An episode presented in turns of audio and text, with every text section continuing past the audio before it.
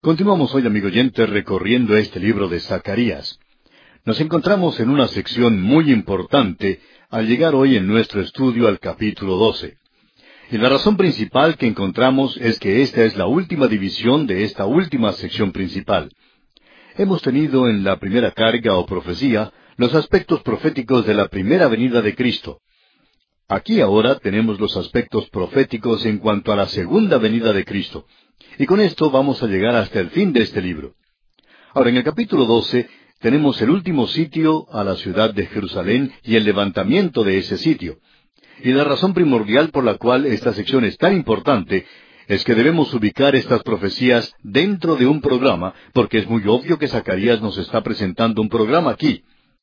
En el capítulo 11, él demostró primero que el verdadero pastor es aquel que entrega su vida por las ovejas. Ahora él es rechazado. En realidad, él fue vendido por treinta piezas de plata. ¡Qué barato! Pero nuestra redención, amigo oyente, no fue comprada con oro o con plata, sino con la preciosa sangre de Cristo. Pero qué barato fue el precio por el cual Él fue vendido en aquel día. Y tenemos entonces que el verdadero pastor es rechazado. Luego tenemos al pastor inútil. Ese es el pastor que nosotros hemos identificado como el anticristo. Después de la partida de la iglesia de la tierra, Después de ese intervalo en el cual el verdadero pastor es presentado como aquel que dio su vida por las ovejas, llegamos al momento cuando el pastor inútil se presentará a sí mismo. Y él será aceptado al traer consigo el período de la gran tribulación y no el milenio.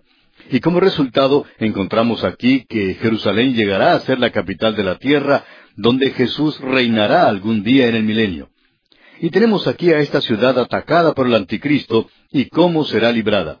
Por tanto, esto hace de esta sección algo importante. Ahora, la segunda razón que hace de esta sección algo importante es que esta área profética que tenemos aquí es rechazada hoy por la mayoría de los expositores y aún por aquellos así llamados conservadores. Ellos no quieren enfrentar el hecho de que aquí se nos presenta un programa panorámico de los propósitos de Dios con este mundo y con Israel en el futuro. Es algo triste decir eso, pero es cierto. Y luego tenemos aquellos hombres que, por cierto, son llamados fundamentalistas, pero que se inclinan a lo sensacional y destacan ciertas declaraciones en esta sección, y nosotros no pensamos que se puede hacer eso. No creemos que sea algo honrado el sacar un pasaje de aquí y tratar de ubicarlo en el presente cuando tiene que ver con el futuro. Se encuentra en este programa que él está presentando. Tenemos aquí, por tanto, que se nos va a presentar esta gran tribulación. Y también tenemos a Jerusalén sitiada. Y este fue ese tiempo que Jeremías llamó el tiempo de angustia para Jacob. El profeta Daniel escribió en cuanto a esto en el capítulo 12 de su libro. De paso, digamos que esa referencia a Jeremías se encuentra en el capítulo 30, y usted debería leer toda esa sección, especialmente los versículos 5 al 7 del capítulo 30 de Jeremías. Y en el libro de Daniel, en el capítulo 12, versículo 1, leemos en parte y será tiempo de angustia, cual nunca fue desde que hubo gente hasta entonces. Y el Señor Jesucristo mismo habló de esto. Él lo identificó, lo llamó la gran tribulación.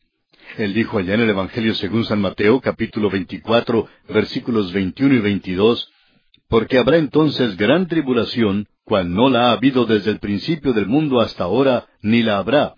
Y si aquellos días no fuesen acortados, nadie sería salvo. Pues bien, tenemos aquí entonces la descripción de ese período en particular, y se nos presenta de la siguiente manera. El primer versículo de este capítulo 12 de Zacarías dice, Profecía de la palabra de Jehová acerca de Israel. Jehová que extiende los cielos y funda la tierra y forma el espíritu del hombre dentro de él, ha dicho, Ahora usted debe notar que a través de todo esto, especialmente en esta sección que es rechazada hoy, tenemos este énfasis en particular sobre la declaración de Zacarías una y otra vez. No somos nosotros los que lo hacemos, no es nuestra idea, sino que es de Dios, ya que dice que Jehová es quien ha dicho eso. Esto viene directamente de Dios. Y cuando usted, amigo oyente, rechaza esto, usted no es un crítico asalariado, sino que usted está demostrando sencillamente un conocimiento superficial y puede ser capaz de hacer declaraciones intelectuales y decir, yo no creo en esto y no creo en aquello. Pero amigo oyente, Zacarías dice que esto es palabra de Jehová. Ahora, o él tiene razón y dice verdaderamente lo que quiere decir, o está mintiendo. No hay ningún punto intermedio. Y cuando usted lo rechaza, amigo oyente, no estamos diciendo que lo hace, pero cuando usted lo rechaza, usted le está haciendo a él un mentiroso. Y sabe una cosa, no creemos que él sea un mentiroso. Creemos que usted lo es si lo rechaza. Ahora aquí se presenta un programa. Profecía de la palabra de Jehová acerca de Israel. Es una profecía, es un juicio. Y luego dice que es Jehová quien lo dice. Es palabra de Jehová. Él es quien lo ha dicho. Él lo expresa de una manera bastante dura, por cierto. Ahora notemos que Él no ha concluido con todo esto. Él dice, que extiende los cielos y funda la tierra, y forma el espíritu del hombre dentro de él. Y aquí tenemos tres grandes declaraciones. Y estas tres grandes declaraciones nos presentan una visión sublime de Dios como creador de este universo y de todo lo que se encuentra en él. Es una declaración tremenda la que tenemos aquí. Es una declaración sobrecogedora. En primer lugar, Él es quien extiende los cielos. El salmista, usted recordará, dice, Los cielos cuentan la gloria de Dios, y el firmamento declara la obra de sus manos. Está siendo extendida. Hace varios años ya, muchos años, por cierto, un astrónomo inglés, Sir James Jean, presentó la teoría que creemos ha sido bien aceptada entre los astrónomos, según entendemos, de que este universo se está expandiendo. Él escribió un libro en cuanto a este tema, y entendemos que este hombre era un creyente. Y él dice que este universo, desde que comenzamos a hablar hoy, es probablemente varios millones de kilómetros más grande que cuando comenzamos. Y queremos expresar que esto es, por cierto, extender mucho las cosas. Y usted y yo estamos viviendo en un universo donde estas tremendas cosas creadas por Dios se están apartando entre sí y están moviéndose y circulando a través del universo. Ahora aquí dice que extiende los cielos. ¡Cuán grande es Dios! Y luego dice, y funda la tierra. Él está prestando atención en particular a esta pequeña tierra en la cual vivimos. El hombre hoy no está satisfecho de que vive en un universo, de que es el único ser humano aquí, el hombre ha estado enviando cohetes, cohetes teleguiados, no contra otra nación, sino fuera, hacia otros mundos. Y no estamos tratando de ver si tienen algo que decirnos, sino que estamos tratando de atisbar por sus ventanas a ver si están allí. Pero no hay nadie allí. Es Dios quien ha puesto el fundamento, los cimientos de esta tierra. Y luego tenemos la más notable de estas tres declaraciones. Y forma el espíritu del hombre dentro de él. El hombre es una creación un poquito diferente de cualquier otra cosa sobre la tierra. Él es superior a cualquier cosa en la tierra, pero no ocupa una posición tan elevada como esas inteligencias creadas que llamamos ángeles. Y creemos que el universo está lleno de las inteligencias creadas por Dios. No creemos que sean esos hombrecitos de Marte. Los científicos están descubriendo que si uno viviera en el planeta Marte, pronto estaría buscando salir de allí y que usted y yo estamos viviendo en un universo que no parece ser habitado. Y no creemos que Dios haya colocado un cartel diciendo que hay vacantes en algún otro lugar. Opinamos que si lográramos salir de nuestro sistema solar, descubriríamos que las inteligencias creadas de Dios están en este universo. Son criaturas espirituales, y nuestras cámaras no son capaces de captar a ninguna de ellas. De eso estamos seguros. ¿Qué cuadro más glorioso es este de Dios como el Creador? Y nos revela el hecho de que los hombres que hace muchos años eran llamados deístas creían que había un creador. Ellos no eran evolucionistas y creían que Dios creó el universo y luego se fue y lo dejó y se olvidó completamente de él, como si le hubiera dado cuerda y lo hubiera puesto en marcha y luego lo hubiera dejado allí. Así es que ellos eran llamados deístas. Pues bien, este versículo aquí nos revela que Dios no se fue y lo dejó allí, sino que Dios es en realidad inmanente en su universo, es decir, que está unido de un modo inseparable a su universo, así como el estar fuera de él. Y revela que existe una gran actividad de Dios, no solo en los cielos, y eso es fantástico, por supuesto, sino que Él también está actuando en este gran universo en el cual vivimos. Amigo oyente, estamos viviendo en un universo que está lleno de energía, solo que el hombre ha agotado la energía en este pequeño mundo en el que vivimos. Creemos que Dios ha colocado lo suficiente aquí como para que nos dure hasta que Él esté listo para actuar y controlar esto nuevamente. Es como si se estuviera agotando la gasolina en la estación de servicio. Esa es otra razón por la cual creemos que estamos avanzando hacia el fin de esta edad. Encontramos entonces que Dios está obrando en una forma definida y positiva en cuanto a lo que se refiere al universo. Y Él es el que por tanto ha formado el espíritu del hombre. Él es el Dios nuestro, omnipotente, todopoderoso, omnisciente. Él es sabiduría y conocimiento. Amigo oyente, creemos que a esto se le ha llamado uno de los discursos escatológicos más magníficos que se puede encontrar en la palabra de Dios. Y aún así no es creído en el presente, inclusive por muchos de aquellos que se llaman a sí mismos conservadores o evangélicos. Y esa también es otra palabra que cubre una multitud de pecados. Ahora notemos lo que dice el segundo versículo de este capítulo doce de Zacarías. He aquí yo pongo a Jerusalén por copa que hará temblar a todos los pueblos de alrededor contra Judá en el sitio contra Jerusalén. Notemos que menciona a Jerusalén. En solamente un versículo es mencionada dos veces. Y como dijimos anteriormente, Jerusalén es mencionada como diez veces en este capítulo. Aquí tenemos a Jerusalén que llega a ser el centro mismo de la actividad que tendrá lugar cuando se instale el anticristo. Llega a ser el centro de juicio. Y él dice, He aquí yo pongo a Jerusalén por copa. Y creemos que esto es un poquito más grande que un vaso, digamos de paso.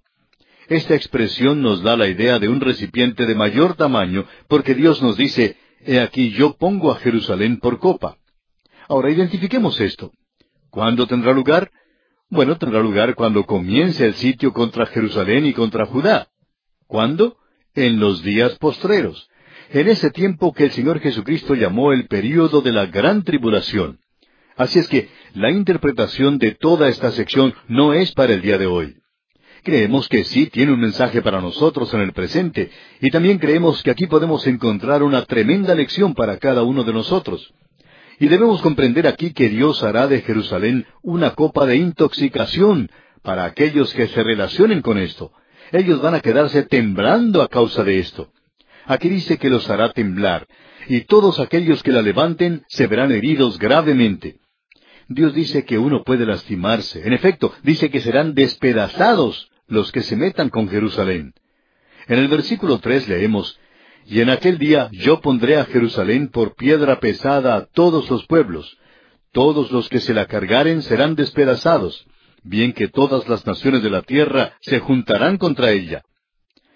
Aparentemente estamos hablando aquí en cuanto a Jerusalén, y esto no tiene nada que ver con Roma, con París, Londres o Washington o cualquier otra ciudad del mundo. Cuando aquí dice Jerusalén, y lo repite más de diez veces, eso es lo que quiere decir, y de una forma u otra parece que no lo comprendemos todavía. Aún algunos de los comentaristas bíblicos no comprenden bien esto. Jerusalén, amigo oyente, quiere decir Jerusalén. Y luego, cuando él dice Judá con esto aquí, uno no puede errar el mensaje. No se está refiriendo a una ciudad cualquiera en el mundo llamada Jerusalén. Aquí él está hablando de la Jerusalén que se encuentra en Judá. Y aquí dice que pondrá a Jerusalén por piedra pesada a todos los pueblos. Ahora esto parece algo extraño, ¿verdad? ¿Cómo se va a volver esta ciudad una piedra pesada? Un lugar un poco aislado, una ciudad antigua y que no es muy atractiva hoy. Es cierto que tiene muchos lugares que son sagrados en el presente y de mucho significado, y puede haber lugares que a uno le gusten más que Jerusalén. Sin embargo, a uno le agrada ir allí. ¿Por qué? Bueno, hay tantas cosas que ver que están identificadas con la Biblia que la hacen atractiva. Pero ¿por qué? ¿Por qué tiene que ser este el lugar tan prominente en los días postreros? ¿Cómo resuelve uno esto? Bueno, amigo oyente, si usted quiere resolverlo, debemos decir que esta ciudad ha llegado a ser una piedra pesada en el presente. Causó que los árabes detuvieran el flujo del petróleo. Ellos dijeron, ya no hay más petróleo.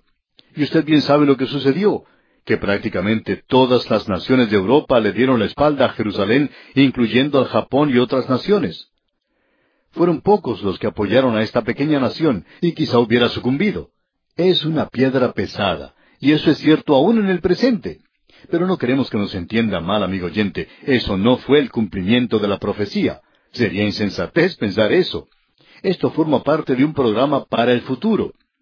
Dios quiere que usted sepa que no estamos haciendo declaraciones exageradas cuando decimos que Jerusalén puede llegar a ser una piedra pesada. Creemos que lo que hemos visto no es nada comparado con lo que será en aquel día. Lo que ocurrió en aquella ocasión casi destruye el mercado común. Sacudió a la OTAN. ¿Por qué? Porque Jerusalén llegó a ser una piedra pesada. Y si usted quiere, puede darle un vistazo a la lista de naciones del mundo que han capturado esa ciudad y han tratado de arruinarla, incluyendo a Gran Bretaña cuando el general Allen se apoderó de Jerusalén. Gran Bretaña era entonces el poder mundial número uno. El sol nunca se ponía sobre el imperio británico. Pero eso no es así en el presente, amigo oyente. Ahora el sol sí se pone, porque ellos se metieron con esa ciudad. Y hablando honradamente, amigo oyente, esperamos no vernos envueltos con esa ciudad. Dios dice que no debemos tocarla, que Él está a cargo de ese lugar. Y parece que ese es un lugar que Él aún controla. Ahora, en el versículo tres de este capítulo doce de Zacarías leemos, Y en aquel día yo pondré a Jerusalén por piedra pesada a todos los pueblos, todos los que se la cargaren serán despedazados, bien que todas las naciones de la tierra se juntarán contra ella. Y note usted esta expresión en aquel día. Y esto va a parecer algo monótono antes de que concluyamos nuestro estudio.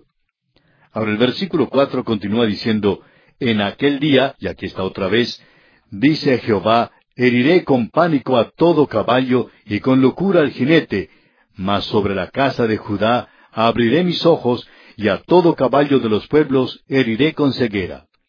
Es decir, que cuando el enemigo caiga contra ellos, Dios les va a liberar. Esto es porque cuando el enemigo viene, y el caballo aquí representa la guerra, y cuando el caballo demuestra pánico, el jinete muestra locura. Y amigo oyente, por cierto que habrá confusión allí.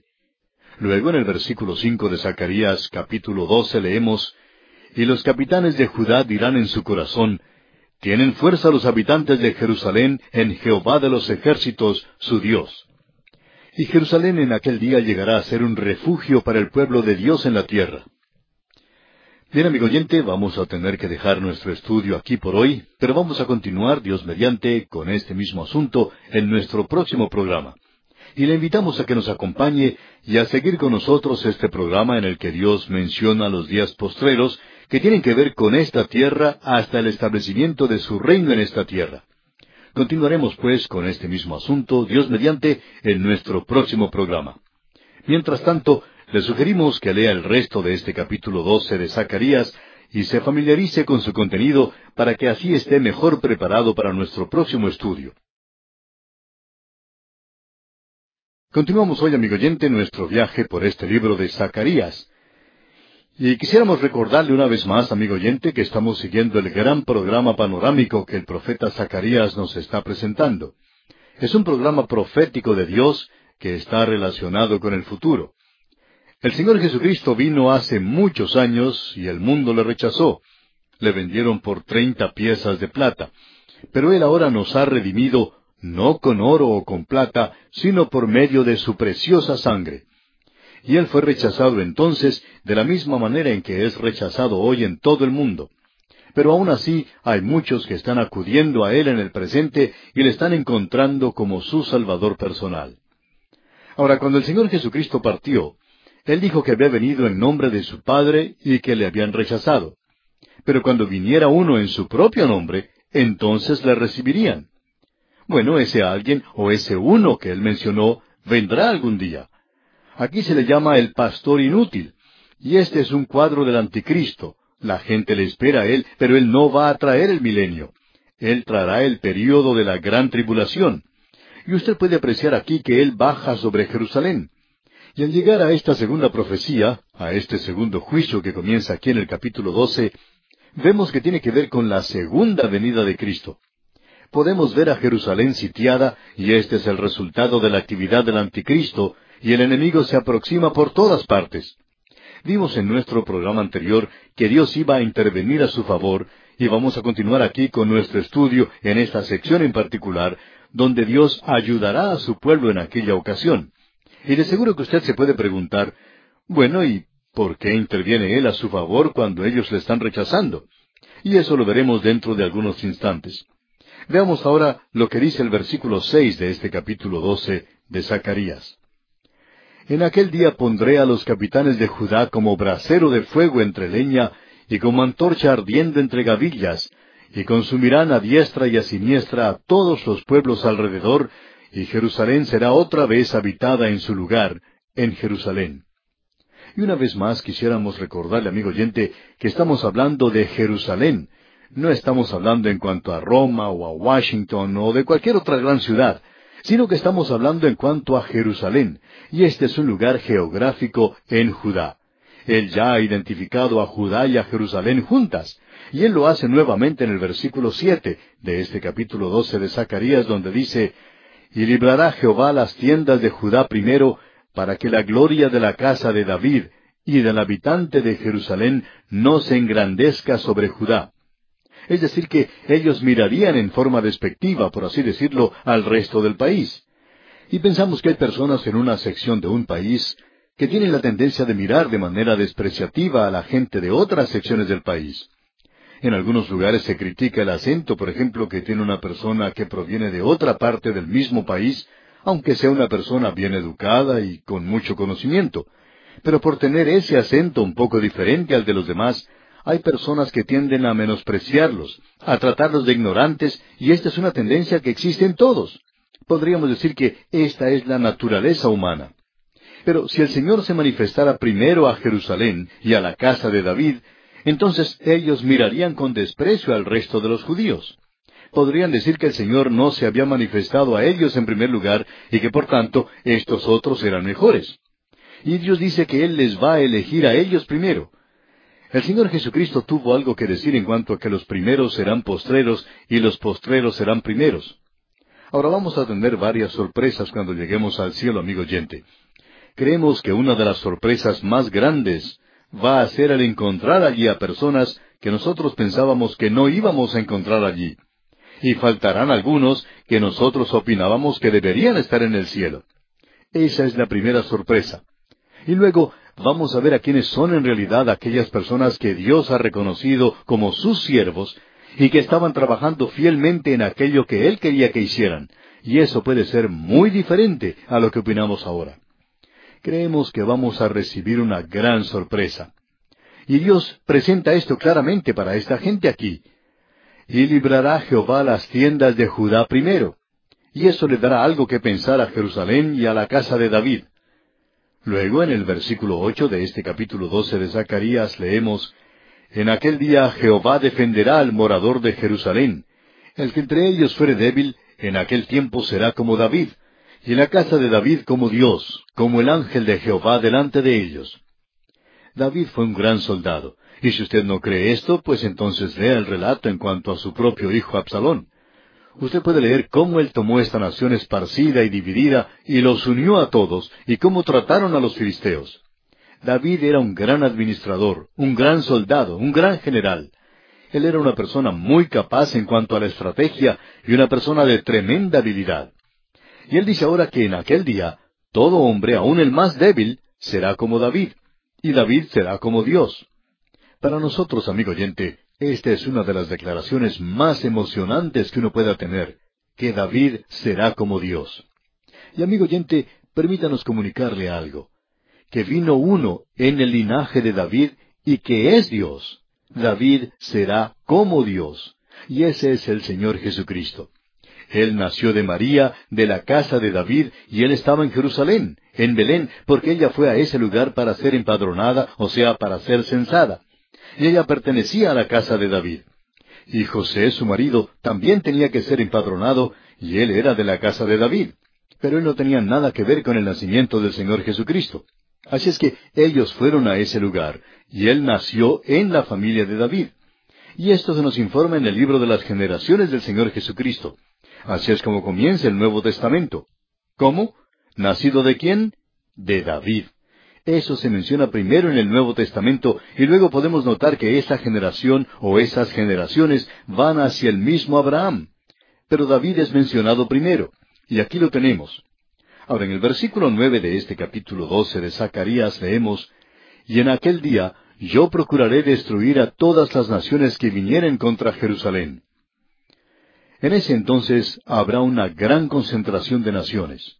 Vamos a ver eso con mucho detalle cuando nos toque estudiar el libro de Apocalipsis, y todas estas grandes profecías son como un tren o como un avión que se dirige a la estación o al aeropuerto.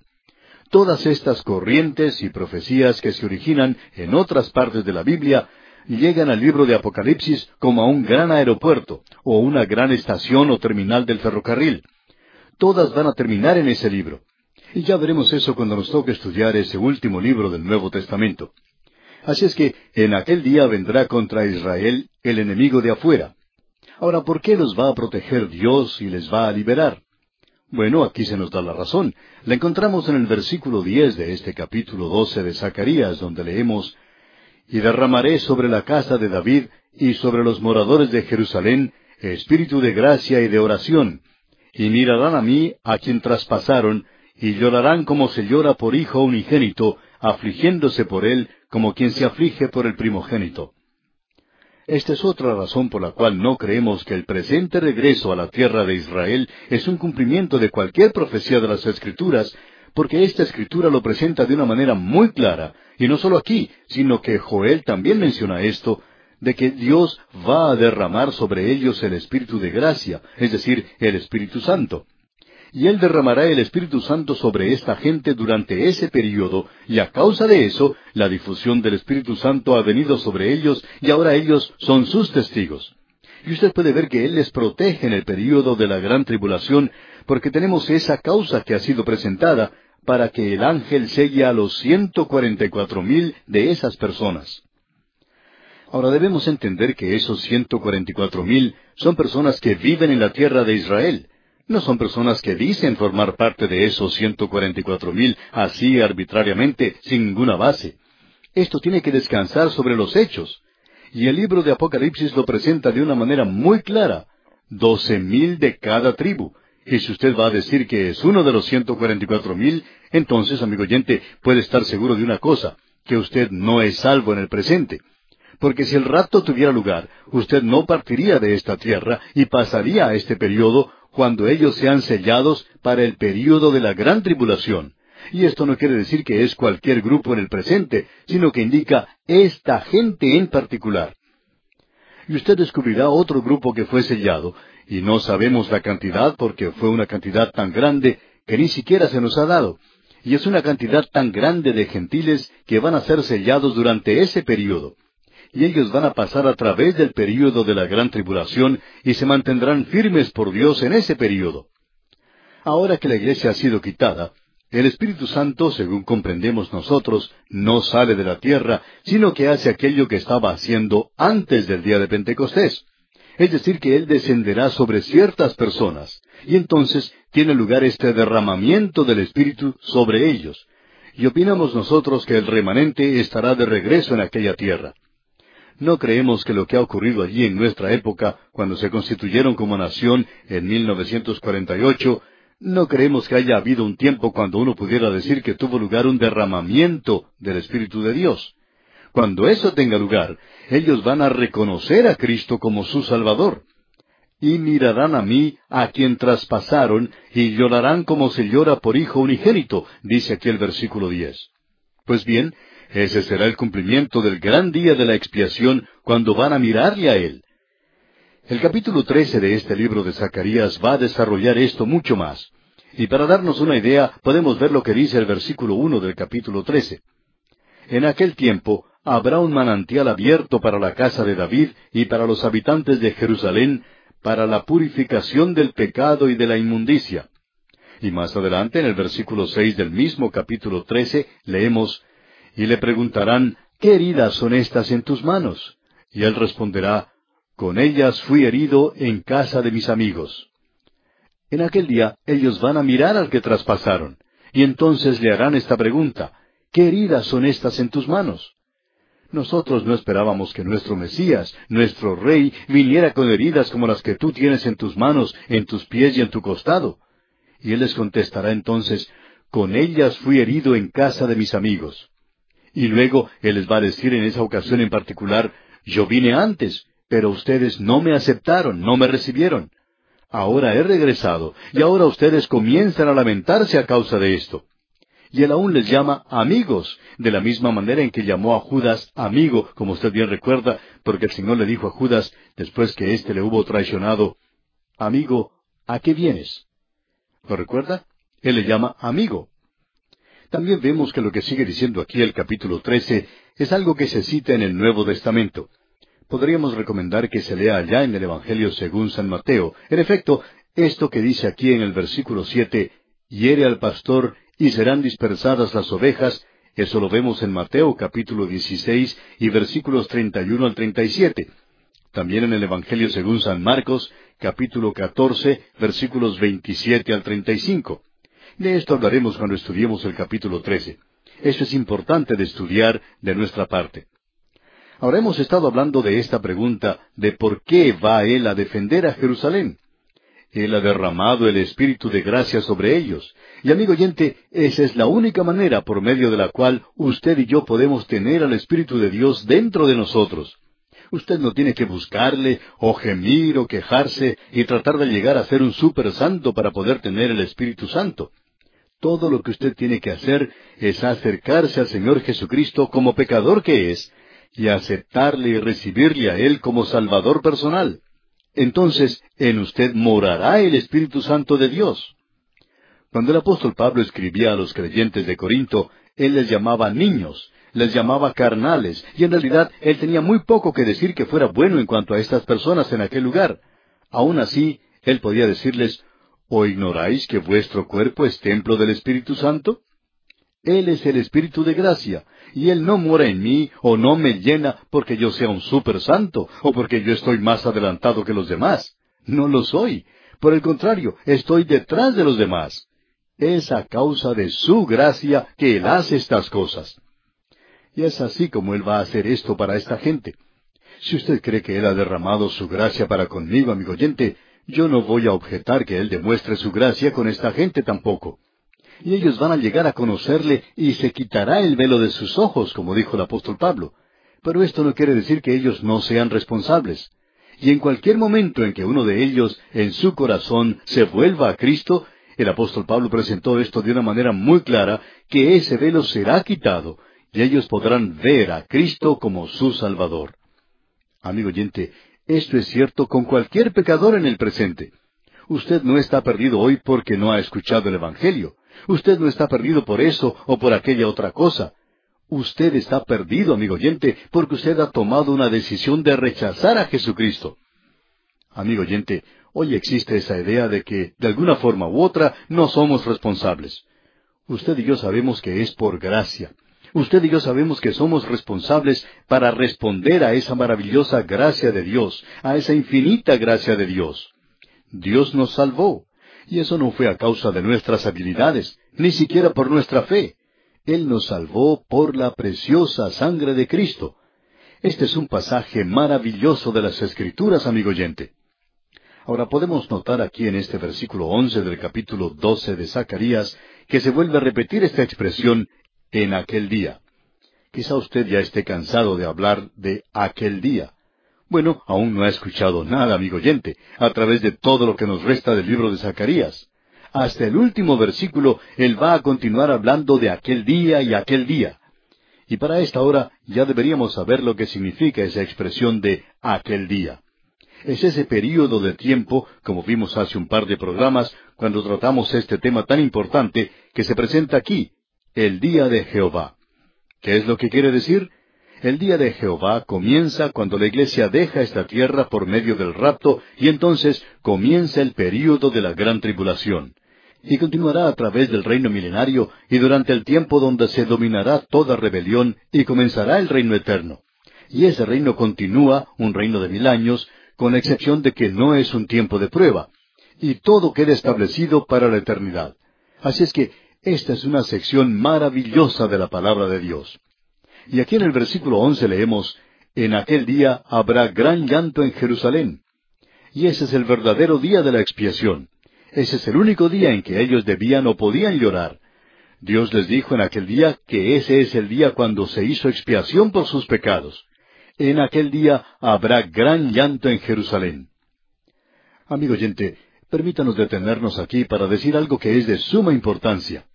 En el día de hoy hay muchos de estos llamados predicadores del Evangelio que dicen, venga Cristo, Él le va a hacer de nuevo, y usted va a tener una nueva personalidad, usted va a poder lograr su objetivo. Y se le ofrece a uno toda clase de atractivos. Amigo oyente, ¿qué es lo que usted piensa en realidad en cuanto a sus pecados? ¿Se ha lamentado alguna vez por ellos?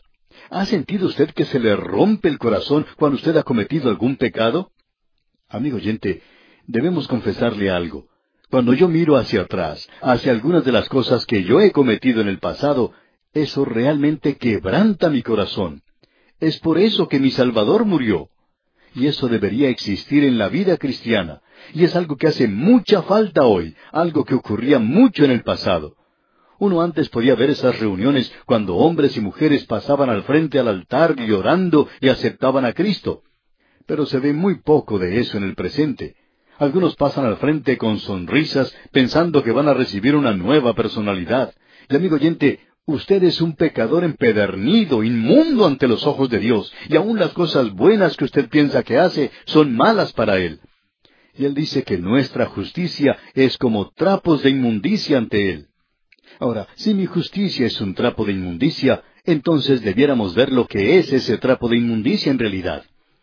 Amigo oyente, si usted y yo pudiéramos contemplarnos de la misma manera en que Dios nos ve, no podríamos tolerarnos a nosotros mismos. Nos libraríamos enseguida de ese engreimiento y esa autoconfianza que tenemos.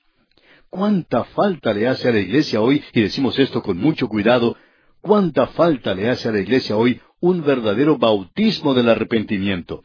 Eso es lo que se necesita hoy arrepentimiento de parte de los creyentes, arrepentimiento por sus pecados. Y en este versículo once del capítulo doce de Zacarías leemos En aquel día habrá gran llanto en Jerusalén, como el llanto de Adadrimón en el valle de Megido. Esto se refiere al valle de Megido y a la época de Josías. Josías era muy amado entre la gente, y cuando él murió hubo mucho llanto por él.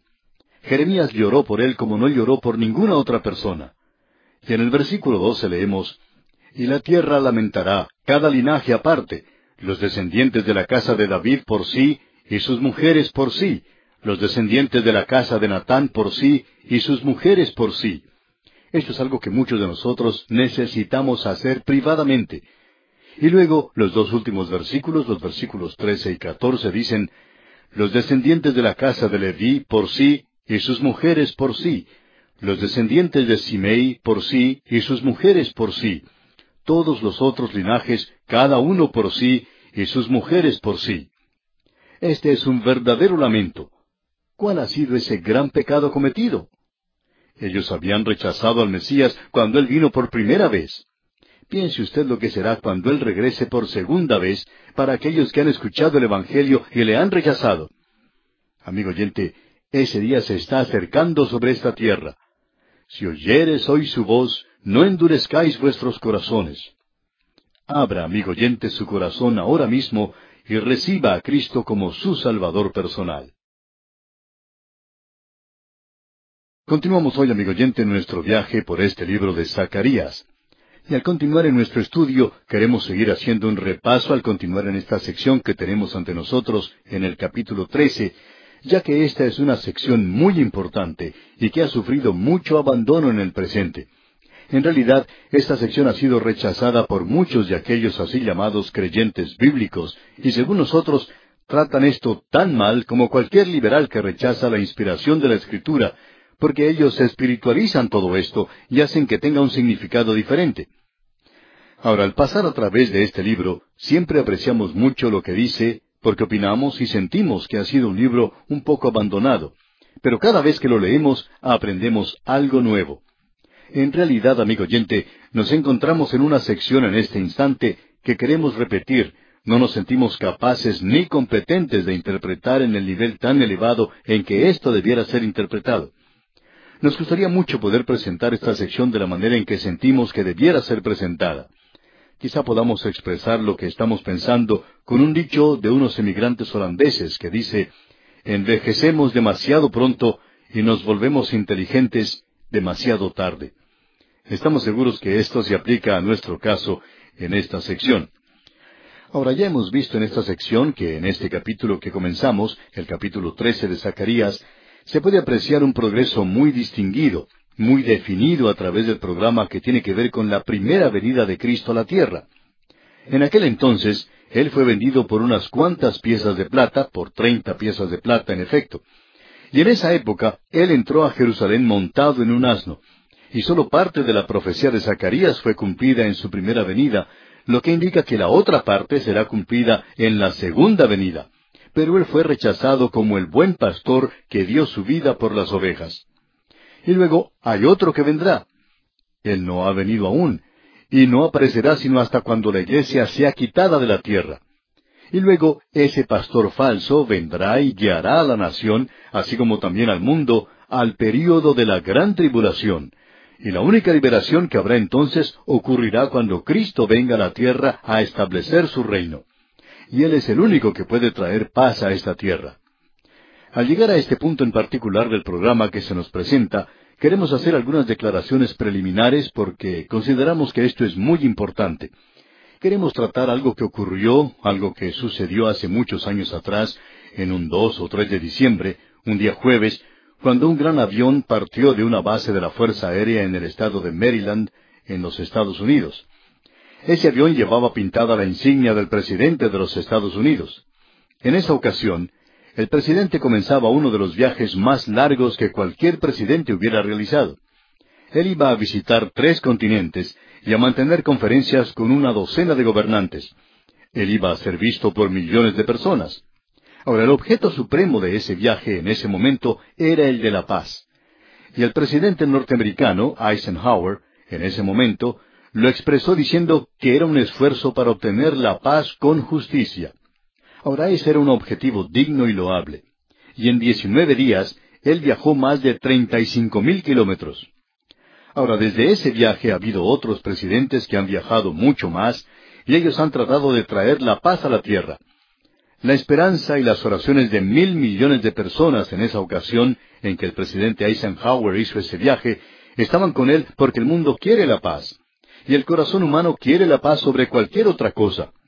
Lo interesante de todo esto que vemos aquí es que Él fue en esa época del año cuando nosotros celebramos el nacimiento de un niño de quien se dijo, Gloria a Dios en las alturas y en la tierra paz, buena voluntad para con los hombres.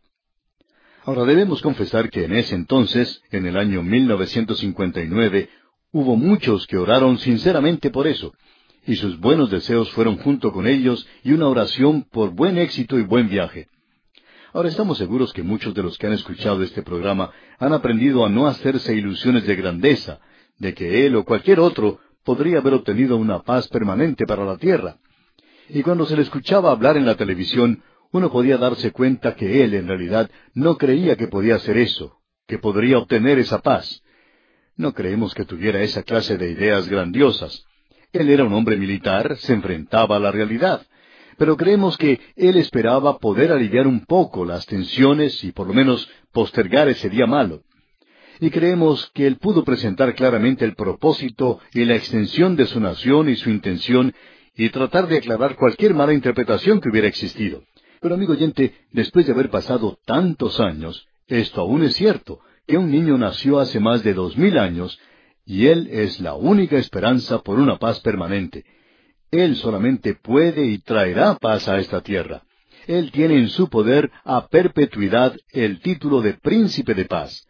Esta tierra no puede disfrutar de una satisfacción total sino hasta cuando Él venga. Y Él tiene el programa y un plan para traer y lograr una paz permanente. Él establecerá el reino de los cielos en la tierra.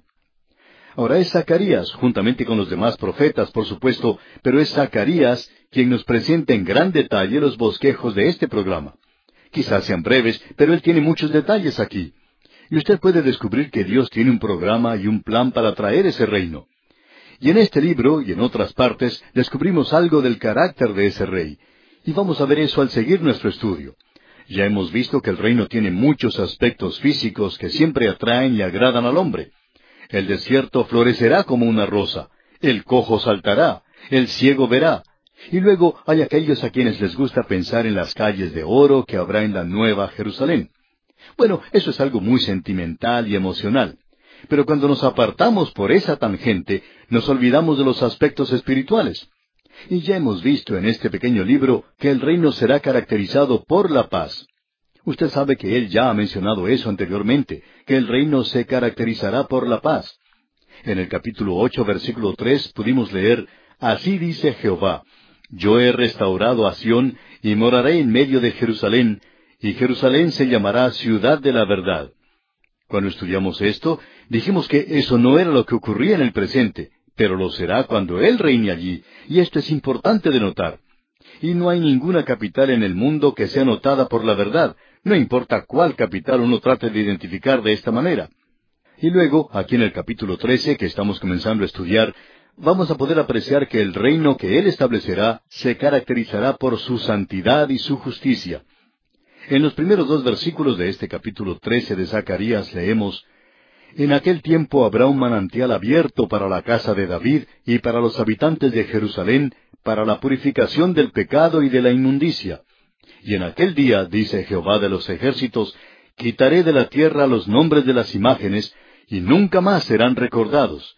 Y también haré cortar de la tierra a los profetas y al espíritu de inmundicia. Con esto trataremos dentro de un instante. Pero usted puede notar que el reino se caracterizará por su santidad y su justicia. Y en el capítulo 14 de Zacarías, Él nos dirá, En aquel día estará grabado sobre las campanillas de los caballos, Santidad a Jehová, y las ollas de la casa de Jehová serán como los tazones del altar. También será caracterizado por la liberación del temor. Eso lo veremos cuando nos corresponde estudiar el capítulo 14. Estos son los aspectos espirituales del reino no los aspectos físicos. También vamos a ver que el gozo caracterizará ese reino. ¿Y qué cosa más maravillosa es esta? Eso se nos presenta, usted recordará, en el capítulo 10, versículos 6 y 7, donde leemos, Porque yo fortaleceré la casa de Judá y guardaré la casa de José y los haré volver, porque de ellos tendré piedad y serán como si no los hubiera desechado, porque yo soy Jehová su Dios y los oiré y será Efraín como valiente, y se alegrará su corazón como a causa del vino. Sus hijos también verán y se alegrarán, su corazón se gozará en Jehová. Ese será un tiempo de mucho gozo como podemos apreciar. Y luego, lo importante es que habrá paz en esa época en particular. Se caracterizará por la paz. Y se nos dice en el capítulo nueve, versículo diez de este libro de Zacarías, y de Efraín destruiré los carros y los caballos de Jerusalén, y los arcos de guerra serán quebrados, y hablará paz a las naciones. Ese es el momento en que Él viene a reinar. Ahora nosotros hemos estado siguiendo ese programa. Él vino la primera vez, y entonces fue cuando le vendieron y le rechazaron y le entregaron a los gentiles para crucificarle. Luego vemos que hay un período que ya ha durado por algún tiempo, y Zacarías no está hablando en cuanto a la iglesia, pero nosotros sabemos que este es el período de la iglesia en el cual estamos viviendo en el presente y que llegará a su fin. Y cuando eso ocurra, entonces vemos que aparecerá este pastor inútil, el anticristo. Y él no va a traer consigo el reino, sino que traerá el período de la gran tribulación. Y luego vemos que sólo puede ser concluido ese período bajo su dictadura mundial por la venida de Cristo a establecer su reino a la tierra. Eso es lo que tenemos ante nosotros aquí. Y todo esto, según opinamos, debería tomarse de una forma literal. Esa es la razón por la cual decimos que hay muchas personas hoy que piensan que Dios no tiene un propósito futuro con Israel. Bueno, uno no podría leer este pasaje de las Escrituras y dejarlo de lado, a no ser que uno lo espiritualice. Y si usted hace eso, entonces no tiene una opinión muy elevada de la inspiración de las Escrituras. Usted sencillamente no piensa que Dios quiere decir lo que está diciendo cuando lo dice. Y nosotros vemos que el centro mismo de este plan, como hemos visto en el capítulo 12, que el centro mismo del plan es Jerusalén. Y en estos últimos capítulos 13 y 14 de Zacarías, Jerusalén se menciona más de veinte veces. Amigo oyente, Dios no hubiera utilizado ese nombre tantas veces a no ser que quiera decir Jerusalén. Y él no estaba hablando en cuanto a Londres o a París o a Nueva York o a Buenos Aires o a Caracas. Él está hablando en cuanto a la ciudad de Jerusalén. Y es notable que haya muchos líderes mundiales que dejen de lado la ciudad de Jerusalén y lo han estado haciendo ya por mucho tiempo. Eso fue hasta cuando los árabes cerraron el flujo del petróleo. Y Jerusalén, de alguna forma u otra, llegó a ser algo prominente otra vez. La realidad es que obtuvo la atención mundial por un tiempo. Así es que tomamos esto literalmente y pensamos que los expositores conservadores más eruditos también toman esta posición. Permítanos presentar una cita del doctor Merrill Unger, quien es un intérprete de este libro, muy estimado por cierto.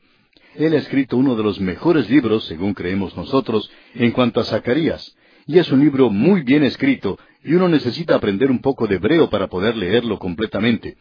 Pero es un libro maravilloso. Permítanos citar algo de lo que él dijo. Solo una aplicación literal de estas profecías a la restauración y conversión de la nación judía en la segunda venida de Cristo puede satisfacer la esfera de acción de estas revelaciones proféticas. Otras interpretaciones ignoran el verdadero alcance de la profecía de Zacarías en su totalidad, violan el contexto inmediato, recurren a mistificaciones sin sentido y terminan en un embrollo de incertidumbre y confusión. Y a esto, amigo oyente, decimos amén. Quizá deberíamos expresar esto de una manera muy dura, mucho más dura que eso, porque creemos que esto es prácticamente una negación de la inspiración de la palabra de Dios.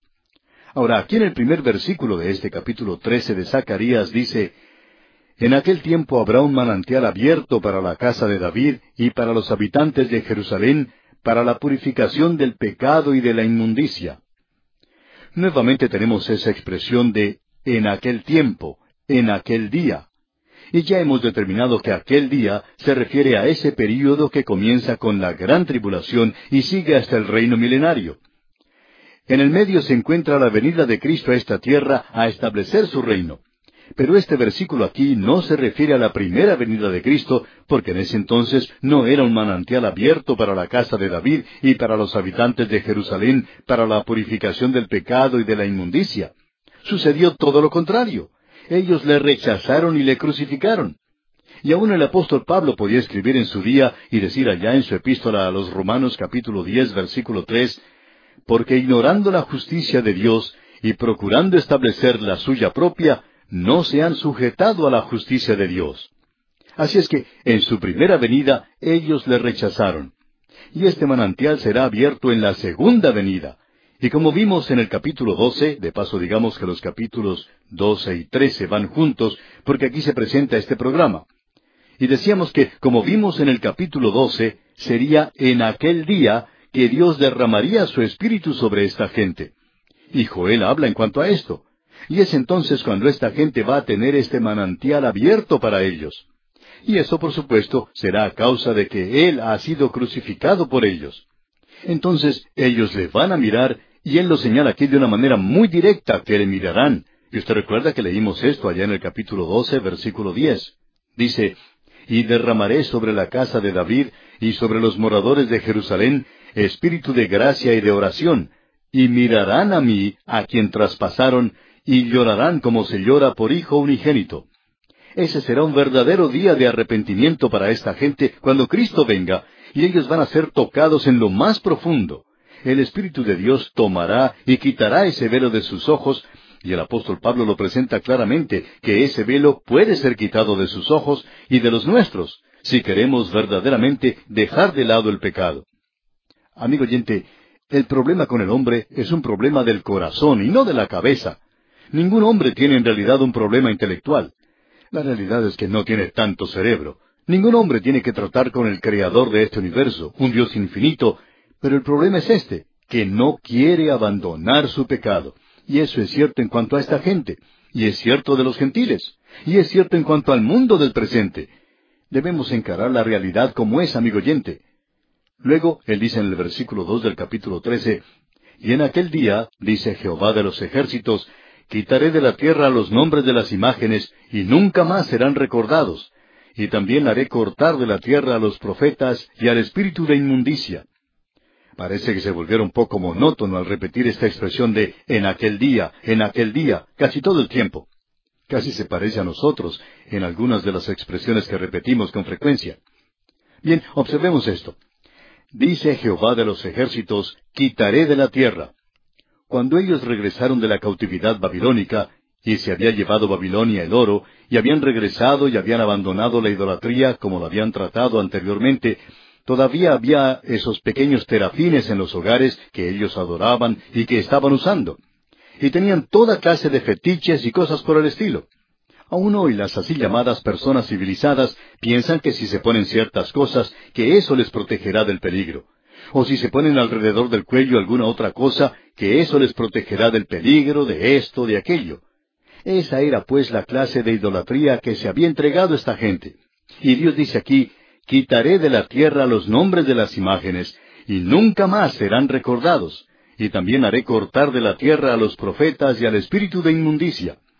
Esto tiene referencia, por supuesto, a la venida de Cristo. Y esto indica que los demonios van a ser quitados en esa ocasión. Usted y yo, amigo oyente, vivimos en un mundo donde los demonios están muy activos. Muy a menudo se nos demuestra eso. Parecería que estamos viendo en el presente mucha actividad al acercarnos al fin de la edad. Pero hablando honradamente, amigo oyente, pensamos que ha existido una manifestación de los demonios todo el tiempo, y ellos lo hacen de una manera muy sutil. La razón por la cual este pasaje de las Escrituras es tan importante es que este es el único pasaje que habla de los demonios que serán cortados o quitados de la tierra durante el milenio. En el libro de Apocalipsis se nos dice que los profetas y los falsos profetas y el anticristo, ese rey engañador y también el diablo van a ser quitados. Pero hablando honradamente, amigo oyente, nada se dice allí en cuanto a los demonios. Ahora, aquí los tenemos delante de nosotros, y dicen la razón por la cual ellos serán cortados en aquella época en particular. Podemos ver lo que nos dice aquí el versículo tres. Y acontecerá que cuando alguno profetizare aún, le dirán su padre y su madre que lo engendraron, no vivirás porque has hablado mentira en el nombre de Jehová. Y su padre y su madre que lo engendraron le traspasarán cuando profetizare. Ahora esto parece un lenguaje duro, severo, pero ese será un día, amigo oyente, cuando los hombres van a poner a Dios primero.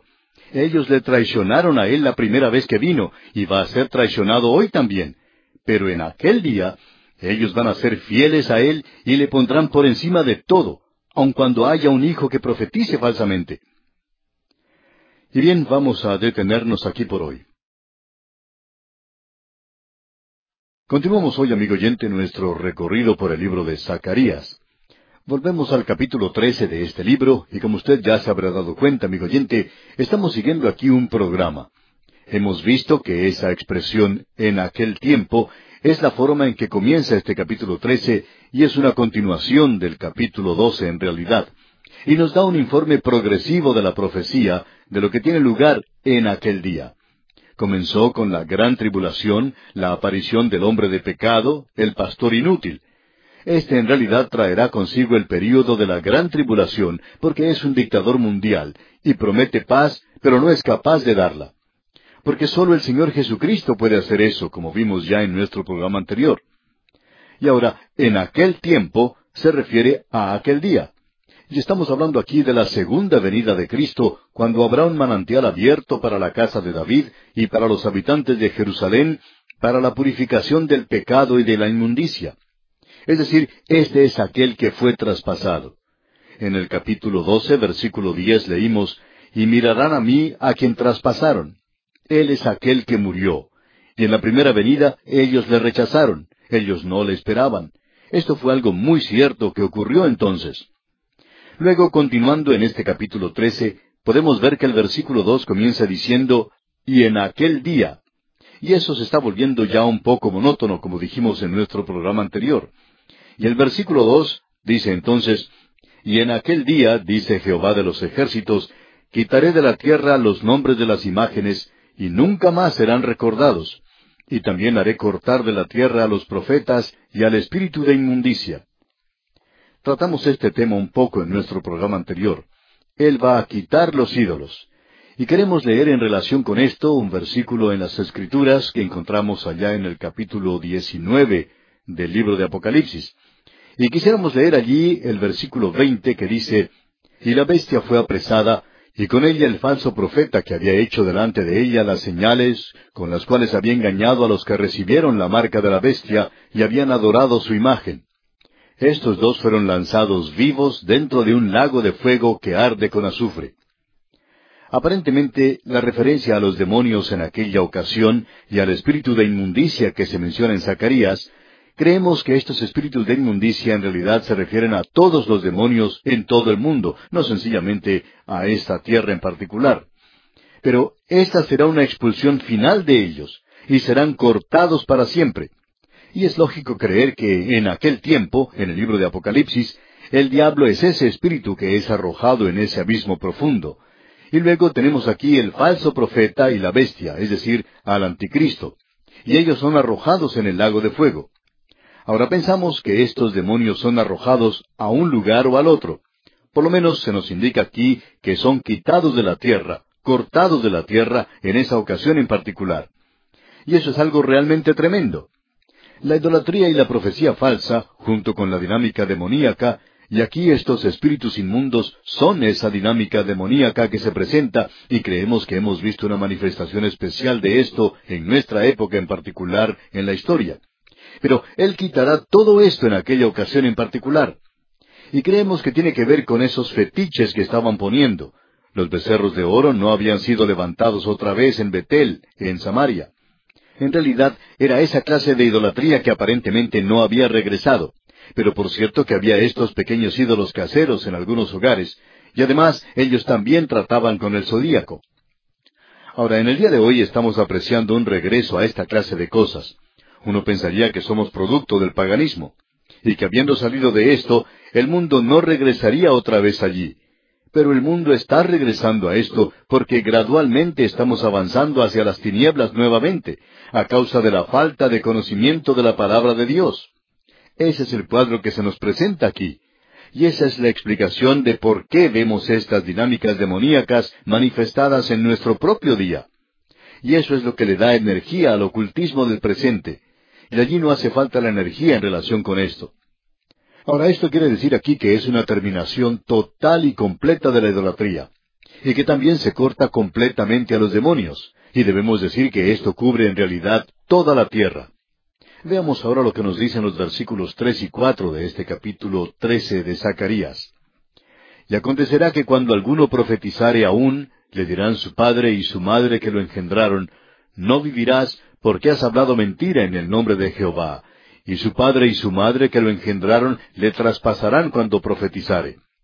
Y sucederá en aquel tiempo que todos los profetas se avergonzarán de su visión cuando profetizaren, ni nunca más vestirán el manto velloso para mentir. Hay dos cosas que nos interesan aquí en esta porción. La realidad es que esos profetas, cuando regrese el Señor, se sentirán avergonzados de tratar de profetizar en esa época en particular. Esta visión falsa causa que ellos se sientan verdaderamente confundidos, ya que el Señor Jesucristo ha venido, y hace de ellos unas personas mentirosas. La segunda cosa que nos damos cuenta aquí es ese manto que ellos están usando. Aquí se le llama el manto velloso para mentir. Y los profetas utilizaban eso en Israel, y era un manto, como se explica aquí, lleno de vellos. Es esa clase de ropa que uno encuentra mencionada en otras partes en la Escritura. Esaú era una persona muy vellosa, y él se asemejaba a esa clase de persona. Parecería como que él estuviera usando un manto velloso. Y también debemos decir que Elías utilizaba un manto como este para sí mismo. Recuerda usted que este fue el manto que cayó sobre Eliseo.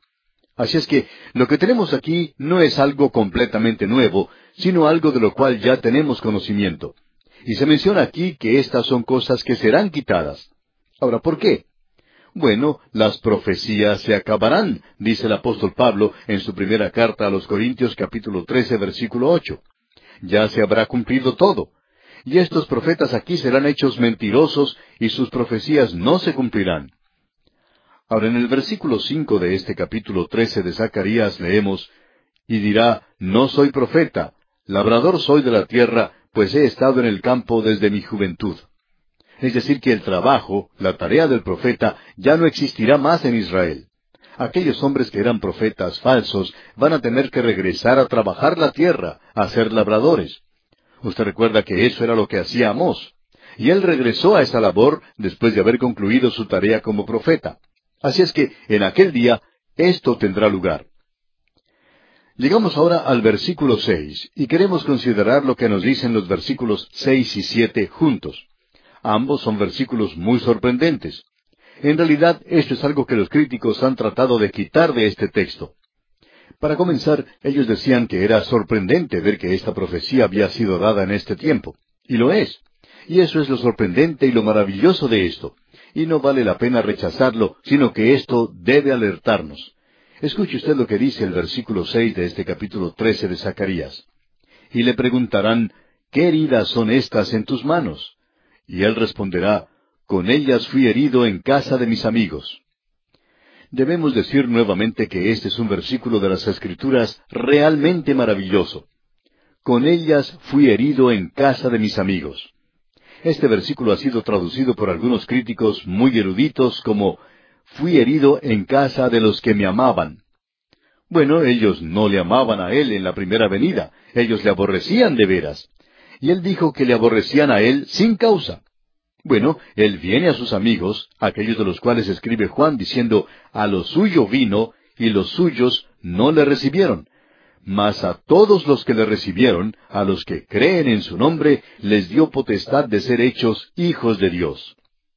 Bueno, cuando el Espíritu es derramado, ellos le recibirán cuando Él venga por segunda vez. Es decir, que el remanente va a recibirle. Y ellos se preguntarán, ¿qué heridas son estas en tus manos? Entonces Él responderá que allí sido herido antes, cuando Él vino la primera vez. Ahora veamos lo que dice el versículo siete de este capítulo trece de Zacarías. Levántate, oh espada, contra el pastor y contra el hombre compañero mío, dice Jehová de los ejércitos hiere al pastor, y serán dispersadas las ovejas, y haré volver mi mano contra los pequeñitos. Esto se refiere al tiempo cuando él fue herido. De hecho, él citó este versículo cuando estuvo aquí en la tierra. Ya vamos a ver esto. Ahora debemos decir que esta porción de las Escrituras es muy destacada, y por supuesto que la identificamos inmediatamente con lo que dice allá el versículo diez del capítulo doce de Zacarías, donde leemos y derramaré sobre la casa de David y sobre los moradores de Jerusalén espíritu de gracia y de oración, y mirarán a mí, a quien traspasaron, y llorarán como se llora por hijo unigénito. En algunos cantos se le llama a él el extraño de Galilea. Bueno, amigo oyente, no sabemos en cuanto a usted, pero a nosotros en realidad no nos gusta un canto así. Él no es ningún extraño en Galilea para aquellos que le conocían. Él no es el extraño de Galilea. Y aunque Él venga a su propio pueblo la segunda vez, Él no será el extraño de Galilea. La primera vez que vino, Él era el extraño de Galilea para su propio pueblo, pero no para aquellas personas que le conocen, y naturalmente nosotros opinamos que los creyentes no deberían cantar ese cántico del extraño de Galilea, ya que el conocerle a Él es vida eterna. El apóstol Pablo decía que esa era la ambición que él tenía cuando se acercaba al fin de su vida. Él dijo, a fin de conocerle y el poder de su resurrección y la participación de sus padecimientos. Ahora, cuando Él vino por primera vez, ellos no le conocieron. A veces hay aquellos que hablan de este asunto, de una identidad equivocada, y esto ha sido fuente para que muchos escritores escribieran libros, comedias y tragedias a través de los años. Shakespeare, por ejemplo, escribió La Comedia de los Errores. Dickens, por su parte, escribió La Historia de dos ciudades. Y hay muchas producciones dramáticas basadas en esta idea, como la del Conde de Montecristo, por ejemplo. Pero esto es mucho más trágico, amigo oyente, cuando sucede en la vida real, cuando es una historia de la vida real. A veces uno lee de esto en los periódicos. Hace algún tiempo se mencionó la historia de una madre que no había visto a su hija por diecisiete años. Fue a encontrarla a una gran ciudad y pasó de largo sin reconocerla. Pasó algún tiempo hasta que lograron encontrarse otra vez porque la madre ni siquiera había reconocido a su propia hija. También había una madre que no había visto a su hija desde que ésta era una niña. No la había conocido para nada. Y creemos que la tragedia más grande es expresada en solamente unas pocas palabras. A lo suyo vino y los suyos no le recibieron. ¿Qué cuadro este que tenemos aquí, amigo oyente?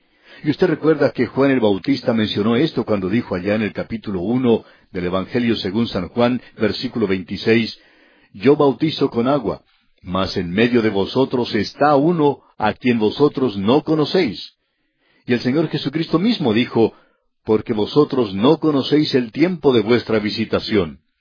¡Qué declaración más tremenda es, amigo oyente! Luego el apóstol Pablo en su segunda epístola a los Corintios capítulo tres versículos catorce y quince dice, Pero el entendimiento de ellos se embotó, porque hasta el día de hoy, cuando leen el antiguo pacto, les queda el mismo velo no descubierto, el cual por Cristo es quitado. Y aún hasta el día de hoy, cuando se lea a Moisés, el velo está puesto sobre el corazón de ellos. Y usted puede notar que este velo se encuentra sobre sus corazones, y puede darse cuenta que cuando es quitado, cuando el corazón está correcto, uno puede volverse a Él. Él es extraño solamente para con aquellos que no le conocen como Salvador. De eso es por tanto de lo que nos está hablando aquí Zacarías. Así es que, en su primera venida, ellos no le conocieron, pero hubo redención. Y esa es la palabra principal de su primera venida. Y revelación es la palabra principal de su segunda venida. Fue reconciliación en su primera venida, reconocimiento en su segunda venida. Fue coronación en su primera venida, identificación en su segunda venida. Fue algo místico en su primera venida y será una manifestación en su segunda venida. En su primera venida fue propiciación, en su segunda venida será proclamación. ¡Qué cuadro el que tenemos aquí de esto, amigo oyente! No nos sorprende entonces que él hablando con sus discípulos les preguntaron quién creían ellos que él era. Y fue Pedro el que habló por los demás y dijo, Tú eres el Cristo, el Hijo del Dios viviente. Y le preguntarán, dice aquel versículo seis de este capítulo trece de Zacarías, ¿qué heridas son estas en tus manos? Y él responderá, Con ellas fui herido en casa de mis amigos. Vine a los míos propios. La mujer samaritana le dijo, ¿Cómo tú, siendo judío, me pides a mí de beber?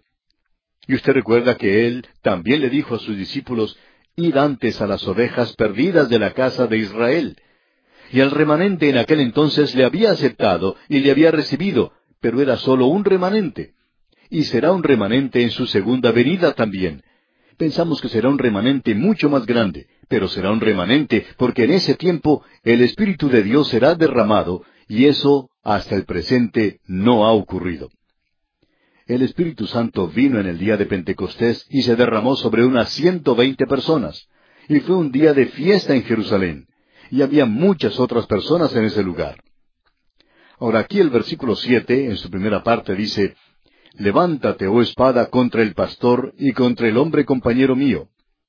No nos venga a decir, amigo oyente, que en el Antiguo y en el Nuevo Testamento no se nos enseña la deidad de Cristo. Aquí se le llama compañero mío. Él es igual a mí. Y luego sigue diciendo aquí este versículo siete, hiere al pastor y serán dispersadas las ovejas, y haré volver mi mano contra los pequeñitos. ¿Quién hubiera pensado que esto se refiriera al mismo Señor Jesucristo? pero es una referencia a Él, porque cuando uno lee lo que dice el Evangelio según San Mateo capítulo 26, versículo 31, se puede dar cuenta de eso. Allí entonces encontramos que dice, Entonces Jesús les dijo, Todos vosotros os escandalizaréis de mí esta noche, porque escrito está, Heriré al pastor, y las ovejas del rebaño serán dispersadas. Él ha aplicado esto a sí mismo. Así es que el Señor Jesucristo está diciendo esto aquí y aquellos que niegan que Dios tiene un propósito futuro para Israel, pues debemos decirle que en esta serie de profecías tenemos aquello que se relaciona con la primera y con la segunda venida de Cristo. ¿Y acaso el Señor Jesucristo mintió? Él está diciendo aquí que Zacarías estaba refiriéndose a él cuando dijo, heriré al pastor y las ovejas del rebaño serán dispersadas. Y cuando Él venga la segunda vez, ellos dirán, ¿qué heridas son estas en tus manos? Y Él responderá, con ellas fui herido en casa de mis amigos. Y luego la profecía continúa porque ellos le van a conocer. Y él dice en el capítulo 12 que ese será el gran día de arrepentimiento. Y ahora en el versículo ocho del capítulo 13 de Zacarías leemos, Y acontecerá en toda la tierra, dice Jehová, que las dos terceras partes serán cortadas en ella y se perderán, mas la tercera quedará en ella. Creemos que esto es en referencia al remanente. La tercera quedará en ella. Y luego el versículo nueve dice, Y meteré en el fuego a la tercera parte, y los fundiré como se funde la plata, y los probaré como se prueba el oro. Él invocará mi nombre, y yo le oiré, y diré, Pueblo mío, y él dirá, Jehová es mi Dios. ¿No le parece esta una declaración maravillosa, amigo oyente? Esa es la razón por la cual esos ciento cuarenta y cuatro mil son sellados en el momento de la gran tribulación. Estos son aquellos que tomarán una posición entonces. Estos son aquellos que van a ser fieles a Él. Estos son los que van a pasar a través de ese período de la gran tribulación. ¿Por qué? Porque están sellados. Ellos van a vencer. ¿Qué pasaje de las Escrituras más maravilloso es este? Amigo oyente, nosotros mismos vamos a poder vencer, yo podré vencer y usted podrá vencer si confiamos en Cristo como nuestro Salvador personal. Bien, vamos a detenernos aquí por hoy. Le sugerimos leer todo el capítulo 14, que es el último capítulo de este libro, para que esté al tanto de lo que consideraremos en nuestro próximo programa. Continuamos hoy, amigo oyente, nuestro viaje por el libro de Zacarías, y nos corresponde hoy el último capítulo de este libro. Y en este capítulo, en realidad, continúa y concluye la segunda división que hemos tenido aquí al final de este libro. Hemos tenido la última sección en el bosquejo que presentamos anteriormente, y hemos dividido esta última sección según las cargas proféticas que comienzan con el capítulo nueve hasta el capítulo catorce. Luego tenemos los aspectos proféticos o la primera carga que estaba relacionada con la primera venida de Cristo. Y en esta última sección que comenzó allá con el capítulo doce y que concluye aquí en el capítulo catorce, tenemos los aspectos proféticos relacionados con la segunda venida de Cristo. Ahora, en este último capítulo podemos ver que todo se reúne y se le da punto final a los asuntos que podrían haber estado sueltos. Llamamos a este capítulo características y hechos relacionados con la venida de Cristo a la tierra. Amigo oyente, lo interesante es que aquí tenemos un programa muy definido presentado por Zacarías. Y eso ha ocurrido en las tres divisiones principales. Vimos las diez visiones, luego el interludio histórico, y ahora en esta última sección principal tenemos las profecías. Y siempre comenzamos en el punto donde Israel se encontraba en esa ocasión en particular y con cierto número de dificultades. Y luego continúa a través de la conversión nacional de Israel cuando la nación se volverá a Dios con el derramamiento del Espíritu de Dios. Y eso prepara la escena para el regreso del Mesías, porque en esa ocasión ellos habrán entrado ya al período de la gran tribulación. Ahora, este último capítulo es un capítulo culminante, pero también continúa este programa entero que se nos ha presentado aquí en Zacarías, y por esa razón, amigo oyente, esta es la sección que nos lleva al establecimiento del reino en la segunda venida de Cristo. Esto lo hemos podido apreciar en cada una de las divisiones principales. En otras palabras, Zacarías está animando a la gente de aquel día a que mire hacia el futuro. Y él bosqueja ese programa. Por tanto, en esta sección que tenemos aquí ante nosotros en el capítulo 14, hay ciertas cosas que necesitamos aclarar en cuanto a ella. La primera es que es totalmente profética, es completamente profética. Y luego, lo otro es que no hay profecía para el día presente, para esta edad en la cual estamos viviendo. Él está hablando aquí del fin de la era que introduce el reino. Y uno puede encontrar que muchos comentaristas, especialmente aquellos que son altamente críticos y creemos que la gran mayoría de los amilenaristas siguen el mismo plan y propósito, enseñan que esto no habla en realidad de profecía, y que esto no es algo literal, y que puede ser ubicado en la edad presente. Y amigo oyente, esa es una interpretación muy extraña. Lowe y DeWitt, un par de comentaristas liberales que pertenecían a este grupo, ambos decían que este capítulo desafía toda aplicación histórica. Y amigo oyente, podemos decir un amén a eso. Por tanto, podemos decir que la totalidad de este capítulo es profético. Es decir, que es profético desde el punto de vista donde nos encontramos hoy y mira hacia el futuro. Y la única interpretación que puede satisfacer es una interpretación literal. Esa es la única que puede darle significado. Y cualquier interpretación puede estar en armonía con el contexto. Ya hemos dicho a través de todo esto que en interpretar profecía o en interpretar la escritura en cualquier parte, uno no puede despreciar o dejar de lado el contexto anterior y posterior. Y también uno tiene que interpretar esto en armonía con el espíritu y sentimiento de toda la palabra de Dios. Uno no puede tomar esto y aquello y llegar así a una interpretación cualquiera que no tenga ninguna base en los hechos. Debemos decir, amigo oyente, que este pasaje es un pasaje muy, pero muy importante de las Escrituras porque demuestra que existe una diferencia entre la interpretación literal y esa idea de espiritualizar y hacer algo místico como hacen muchas personas y que en realidad no tiene ningún significado práctico. Esta no es una connotación incomprensible u oscura que hace de esto algo alegórico, algo místico o algo que en realidad puede desaparecer en el aire. Esta gente trata de hacerlo desaparecer en lugar de explicarlo. Y de paso queremos hacer aquí una sugerencia, y quizá no sea una sugerencia que resulte agradable para ciertas personas.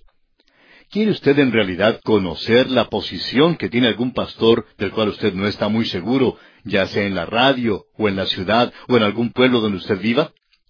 Si usted quiere realmente conocer cuáles son sus creencias, puede tomar este capítulo 14 de Zacarías y llevárselo a él, y pedirle que se lo explique usted descubrirá muy pronto lo que ese hombre verdaderamente cree cuando analice este capítulo 14 de Zacarías. Uno podría pensar que esto es una mala jugada, pero esta es la razón por la cual ciertos comentaristas, los liberales, esos grandes eruditos del pasado como Angstenberg, por ejemplo, se refiere al capítulo 14 de Zacarías como que pertenece a la era mesiánica. Bueno, lo que él en realidad quiere decir es que se refiere al período de la iglesia. Y uno nunca puede ubicar esto en este período por más que trate de hacerlo. Esa es la razón por la cual no entra en mucho detalle. Y también Leupold, otro erudito liberal destacado, dice que estos versículos no se pueden aplicar, por tanto, a ninguna situación. Ellos no describen un sitio, una captura y una cautividad que en realidad tuvo lugar. Por medio de una figura, ellos describen una situación que se obtiene continuamente a través del tiempo o período del Nuevo Testamento. Dicen que el pueblo de Dios deberá ser antagonizado continuamente, pero que deberá sufrir adversidades amargas a manos de sus enemigos y como consecuencia deberán ser humillados. Pero que siempre habrá un remanente que no perecerá y que no será demasiado pequeño. Ahora esa es una cita que acabamos de mencionar y queremos preguntarle, amigo oyente, ¿qué es lo que él quiere decir con esto? Bueno, lo que él quiere decir en realidad es que no sabe qué hacer con este capítulo. Así es que lo que hacen es espiritualizarlo y desparramarlo como mantequilla en la tostada y se derretirá de la misma manera. Amigo oyente, estos versículos que tenemos ante nosotros no son sólo figurativos y no se aplican solamente a la época del Nuevo Testamento. Y ese remanente del cual se habla aquí se nos ha presentado claramente que es el remanente judío del cual él está hablando. Y esto es algo completamente escatológico. Ahora, con eso de antecedente, vamos a entrar ahora al texto que tenemos ante nosotros y vamos a observar lo que nos dice. El primer versículo del capítulo 14 de Zacarías dice, He aquí el día de Jehová viene, y en medio de ti serán repartidos tus despojos. Ahora esto es en realidad un titular. Este es un buen titular para un periódico. Usted se ha dado cuenta que muchas veces se coloca el titular y luego cuando uno comienza a estudiar lo que ese artículo dice, se da cuenta que va más atrás del titular y le presenta a uno información preliminar que lleva hacia eso.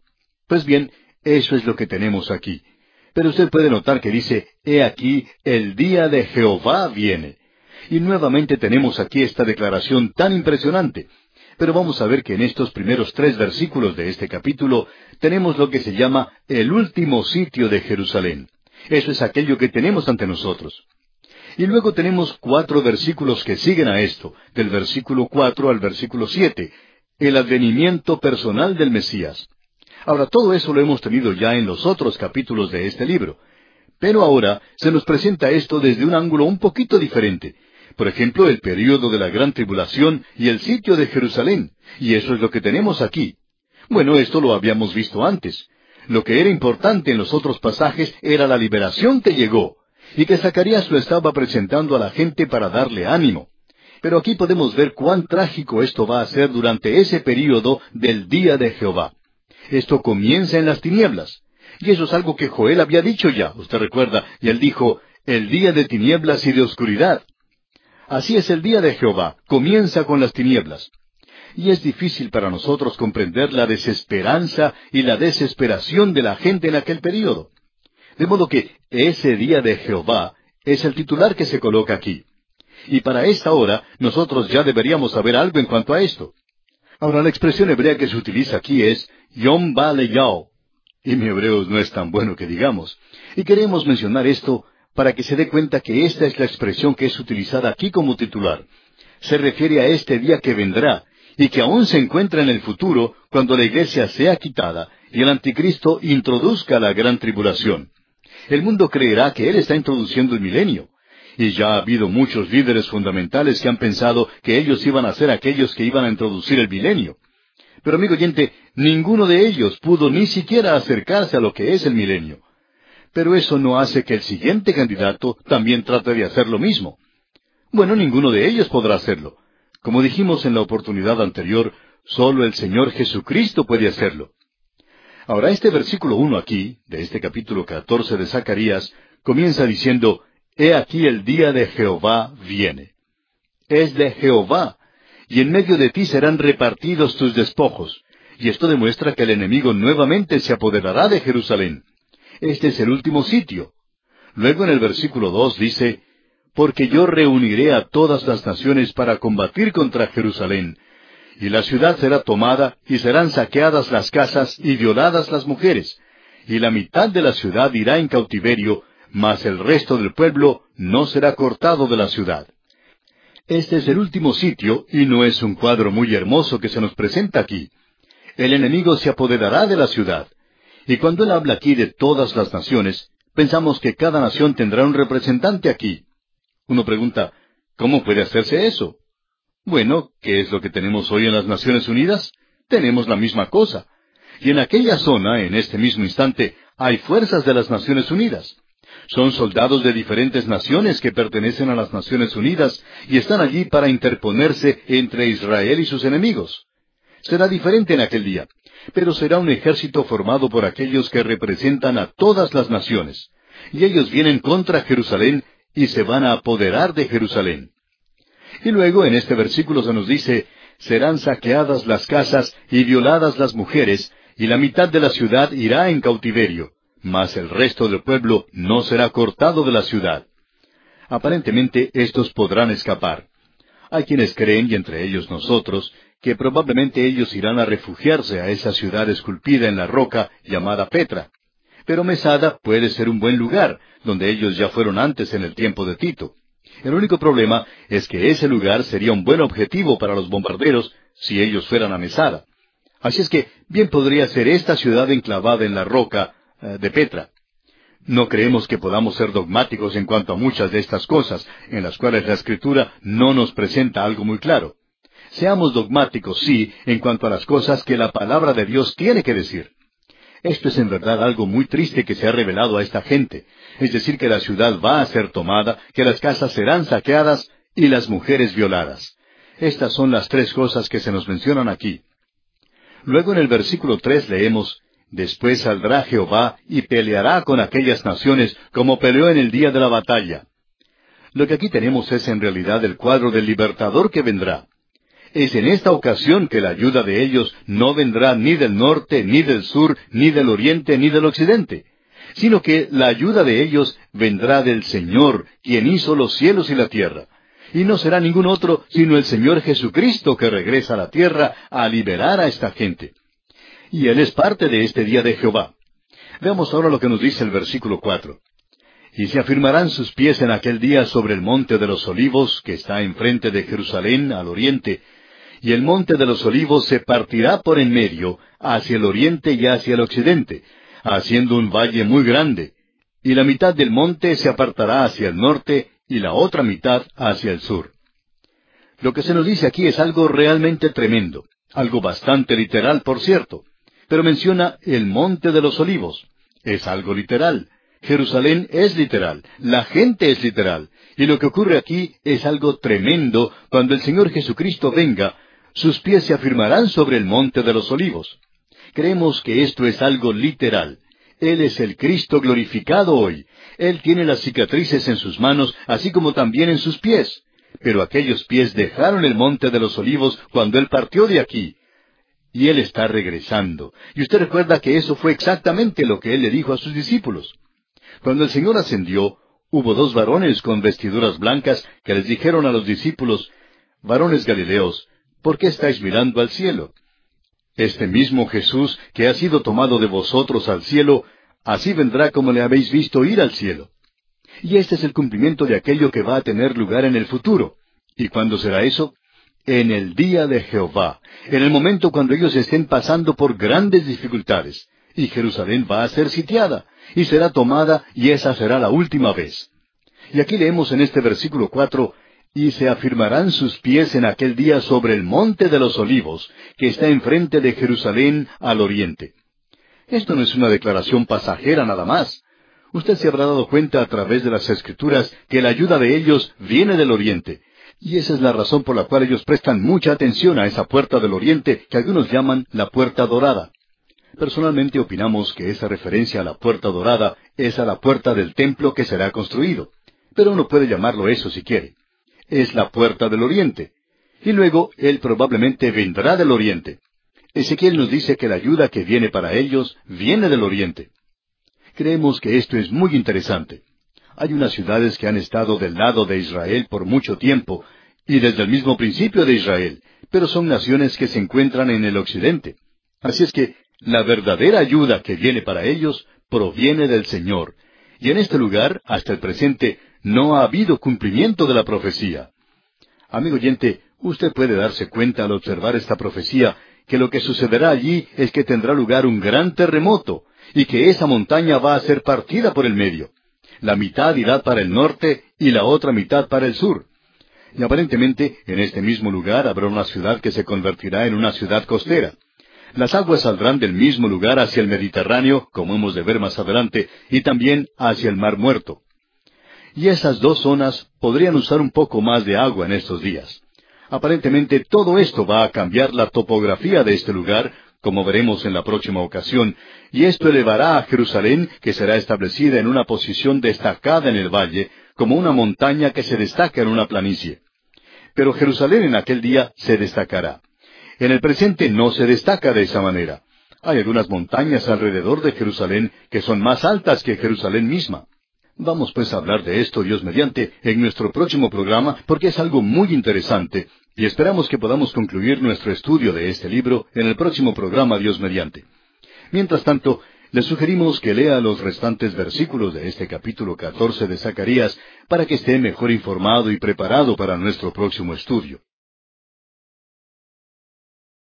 Continuamos hoy, amigo oyente, nuestro viaje por el libro de Zacarías.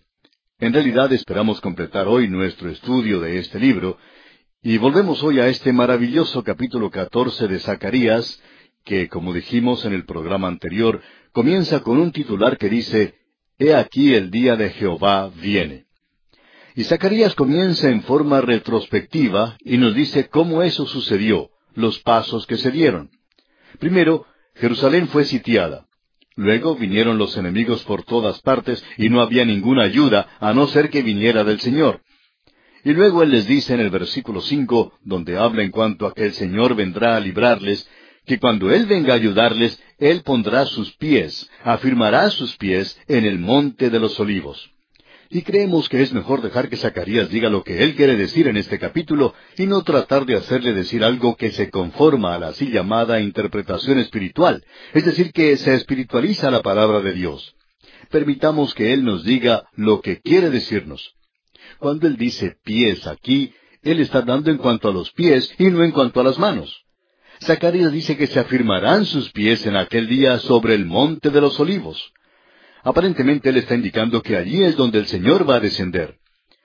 Nosotros pensamos que si el hombre puede enviar una nave espacial hasta el planeta Marte y hacer que descienda dentro de muy pocos kilómetros del punto donde se proyectaba que descendiera, pensamos que Dios no va a tener ningún problema, amigo oyente, con hacer que el Señor Jesucristo descienda sobre el monte de los olivos. Nosotros creemos que allí es donde Él va a descender cuando venga a esta tierra. Desde allí fue donde Él partió, él partió desde el Monte de los Olivos y va a continuar desde el mismo punto donde se detuvo cuando ascendió al cielo. Él regresará al Monte de los Olivos, pero allí van a tener lugar unos grandes cambios físicos que son mencionados para nosotros aquí. En primer lugar, pudimos apreciar que habrá un gran terremoto que partirá el Monte de los Olivos en dos. Una parte irá hacia el norte y la otra parte hacia el sur. Y allí se formará un gran valle. Debemos prestar atención al avanzar aquí en esta sección y se nos describirá por qué razón tiene lugar esto, ya que Jerusalén hoy está rodeada de un terreno muy accidentado. Y francamente hablando, no podemos pensar en ningún otro lugar que se le compare. Es muy áspero, accidentado. Uno puede ir hacia el norte, hacia el oriente, hacia el sur, y puede ir hacia el occidente y en cualquier otra dirección. Uno puede dirigirse hacia el sur, hacia Belén, y uno puede pensar que está viajando en uno de esos carritos que va por una montaña rusa. Sube y baja, sube y baja, una montaña tras otra. Y es áspero el terreno y accidentado, como hemos dicho. Y uno se dirige hacia el norte y encuentra la misma situación. Hacia el oriente también, un terreno áspero con grandes rocas, rocas de un tamaño tal que no se ve en otras partes. Y luego uno puede ir hacia Jericó, hacia el oriente, y eso también es un viaje bastante duro. Ahora se ha construido algunos caminos muy buenos y para el turista, por lo menos, hace que sea un viaje bastante agradable. Y el turista, por supuesto, no se da cuenta de lo áspero, de lo accidentado que es el terreno. Ahora allí se va a formar un gran valle. Eso se nos dice aquí en el versículo cinco. Leamos el versículo cinco de este capítulo catorce de Zacarías. Y huiréis al valle de los montes, porque el valle de los montes llegará hasta Sal, Huiréis de la manera que huisteis por causa del terremoto en los días de Usías, rey de Judá. Y vendrá Jehová mi Dios y con él todos los santos. Ahora aquí dice, y huiréis al valle de los montes. Y es por eso que hay muchos que creen que esto será en esa ciudad rocosa de Petra, que se encuentra en el antiguo país de Edom. Pero no estamos seguros de eso porque no se nos dice o no se nos indica eso aquí. El versículo cinco dice entonces, leamos otra vez, y huiréis al valle de los montes, porque el valle de los montes llegará hasta Asal. Huiréis de la manera que huisteis por causa del terremoto en los días de Usías, rey de Judá, y vendrá Jehová mi Dios, y con él todos los santos. Este pasaje de las Escrituras que tenemos ante nosotros, amigo oyente, es algo muy interesante. Es un cuadro de la venida, del regreso del Señor Jesucristo a la tierra. Tenemos esto también en el capítulo 19 de Apocalipsis. Allí podemos notar que seguirán los ejércitos del cielo. Y aquí se nos dice que todos los santos vendrán con él. Ahora queremos leer algunos versículos en las Escrituras y vamos a ver lo que nos dice el capítulo once de la epístola a los Romanos, el versículo veinticinco.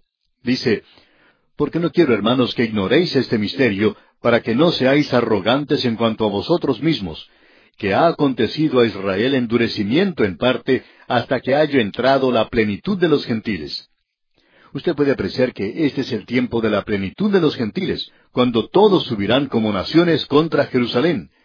Luego en el versículo 26 de este mismo capítulo 11 de la epístola a los romanos leemos, Y luego todo Israel será salvo, como está escrito, vendrá de Sión el libertador que apartará de Jacob la impiedad. Podemos decir que definitivamente eso no ha sucedido todavía. La primera venida no satisface eso y el presente regreso a la tierra de Israel tampoco satisface ninguna de estas escrituras. Regresemos ahora a Zacarías capítulo 14 y veamos lo que nos dice el versículo 6. Y acontecerá que en ese día no habrá luz clara ni oscura. Ellos están pasando a través de un período del amanecer a la venida de Cristo para establecer su reino.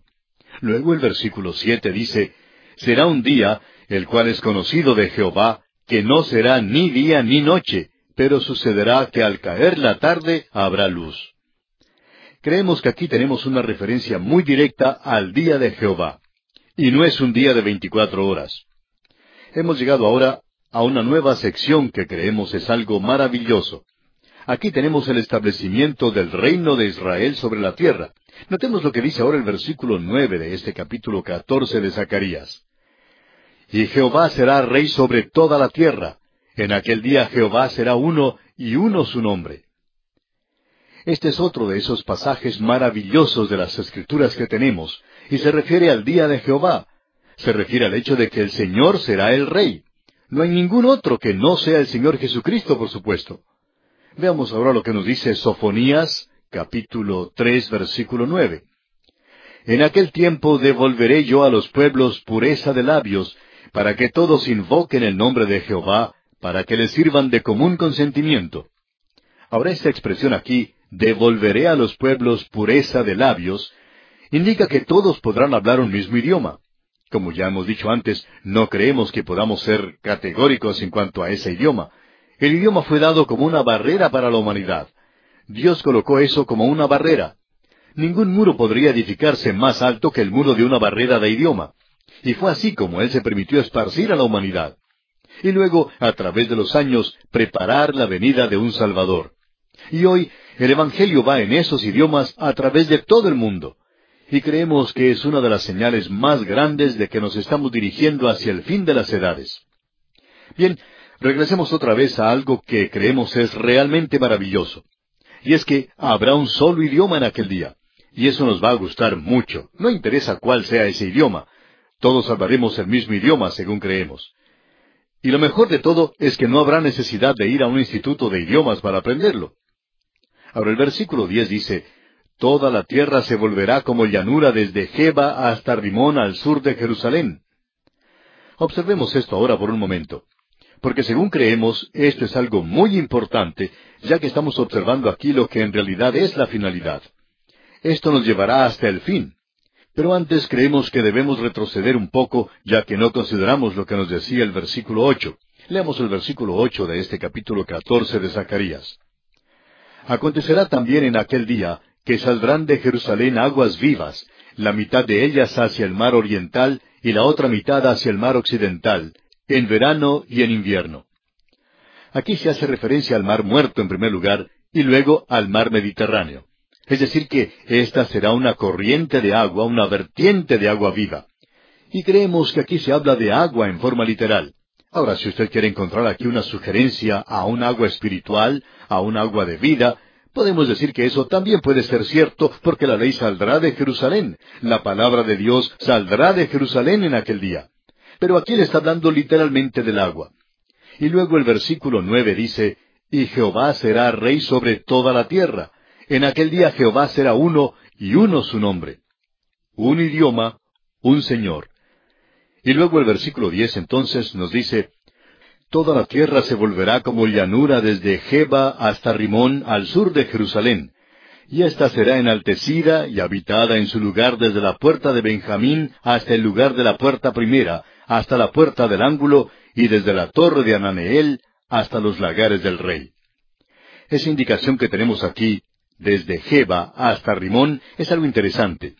Lo que tenemos aquí es un nombre geográfico de esa gran falla que viene desde más allá del mar de Galilea, a través del valle del Jordán, a través del mar muerto, y que continúa hacia el Golfo de Acaba, y va hacia el norte de África. Esto ha sido llamado la Gran Falla. Hablamos de esto el otro día, que comenzaba en la costa al norte de Beirut, en el Líbano. Pues bien, Zacarías está diciendo que aquí va a haber otro gran valle que se va a parecer a este. Y nos dice que será desde Jeba hasta Rimón. Esto indica el terreno montañoso de la antigua tribu de Judá hasta la frontera con Simeón en el sur. Y se dirige bien hacia el norte porque Jeba se encuentra en la tribu de Benjamín bien al norte. Ahora Rimón es un lugar que se encuentra a unos 52 kilómetros al suroeste de Jerusalén. Así es que aquí tenemos un gran, un tremendo valle. Y todo ese terreno tan áspero, tan accidentado que rodea a Jerusalén, lo cual ya mencionamos anteriormente, va a convertirse en una llanura. Y aparentemente Jerusalén será elevada, ya que aquí leemos, y ésta será enaltecida. Es decir, que Jerusalén será elevada. Y continúa diciendo en este mismo versículo diez, y habitada en su lugar desde la puerta de Benjamín hasta el lugar de la puerta primera, hasta la puerta del ángulo, y desde la torre de Ananeel hasta los lagares del rey. Ahora cierto comentarista bíblico hace muchos años dijo, esto no puede ser algo literal porque nadie puede encontrar la torre de Ananeel. Pero lo interesante de esto es que los arqueólogos la han encontrado ahora, la han localizado. Así es que este hombre va a tener que presentar otra interpretación a esto.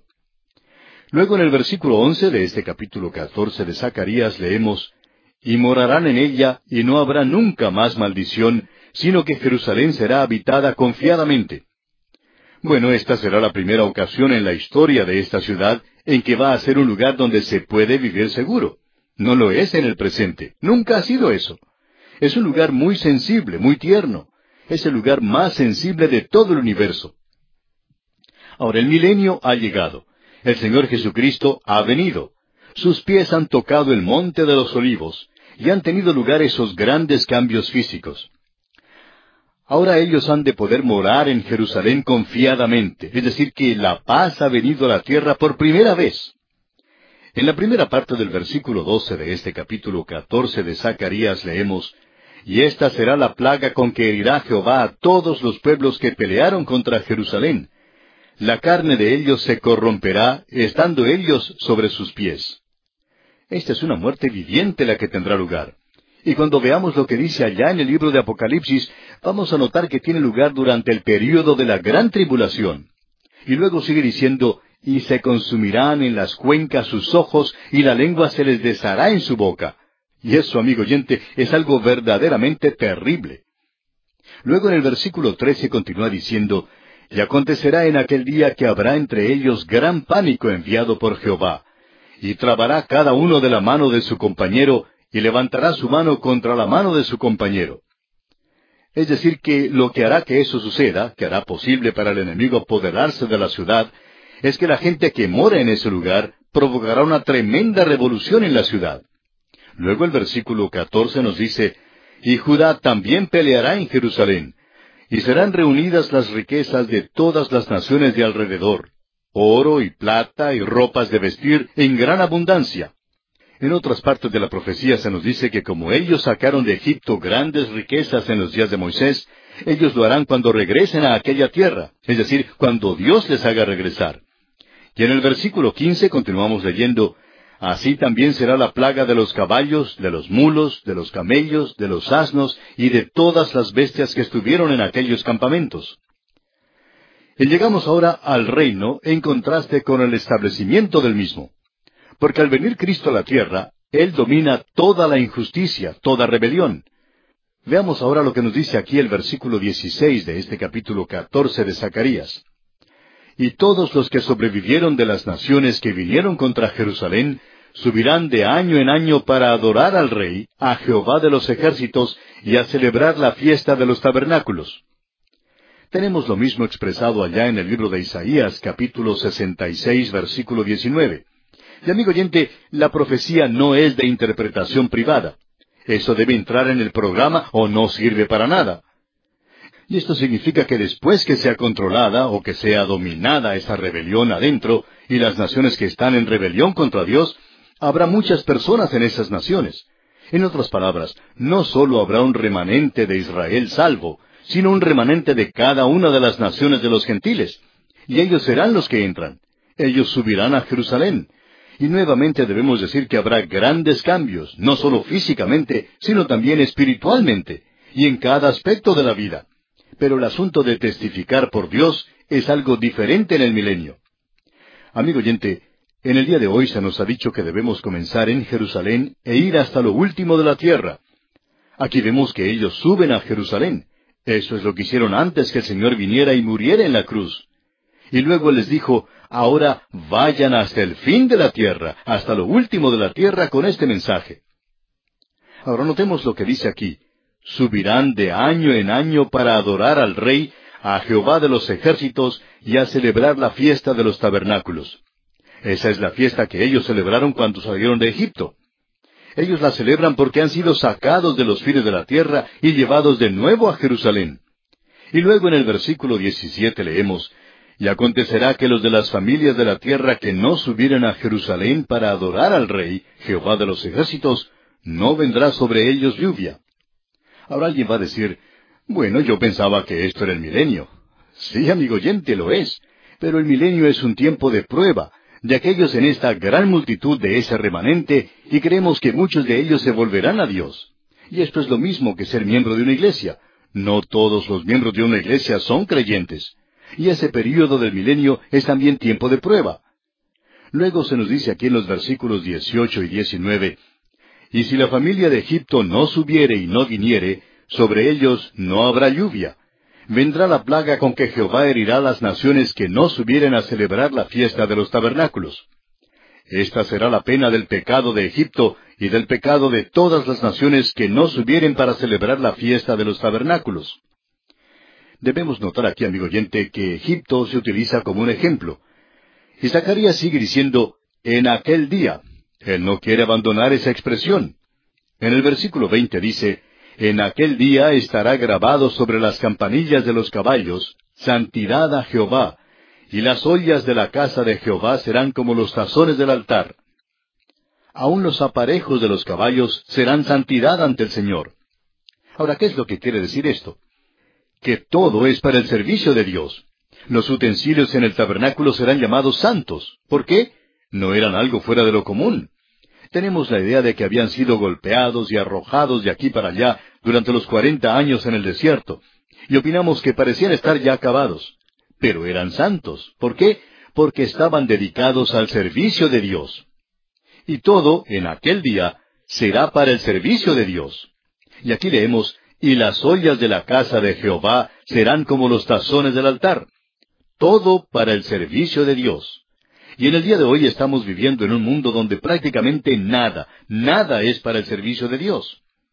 Y en el versículo 21, el versículo final de este capítulo 14 de Zacarías, leemos, Y toda olla en Jerusalén y Judá será consagrada a Jehová de los ejércitos, y todos los que sacrificaren vendrán y tomarán de ellas, y cocerán en ellas, y no habrá en aquel día más mercader en la casa de Jehová de los ejércitos. Piense en esto, amigo que nos escucha. Esa olla que usted usa para cocinar todos los días, todo será dedicado al servicio de Dios en aquel día. Todo es dedicado a Él. Aquí dice, y toda olla en Jerusalén y Judá será consagrada a Jehová de los ejércitos, y todos los que sacrificaren vendrán y tomarán de ellas y cocerán en ellas, y no habrá en aquel día más mercader en la casa de Jehová de los ejércitos. Esto indica que todos los hipócritas serán quitados. Esto indica que todos los incrédulos serán quitados. Y no habrá nadie en el servicio de Dios a menos que pertenezca a Él. Este será el milenio, amigo oyente. ¡Qué cuadro más glorioso el que tenemos aquí! Esta es la gran final y el clímax de la profecía de Zacarías.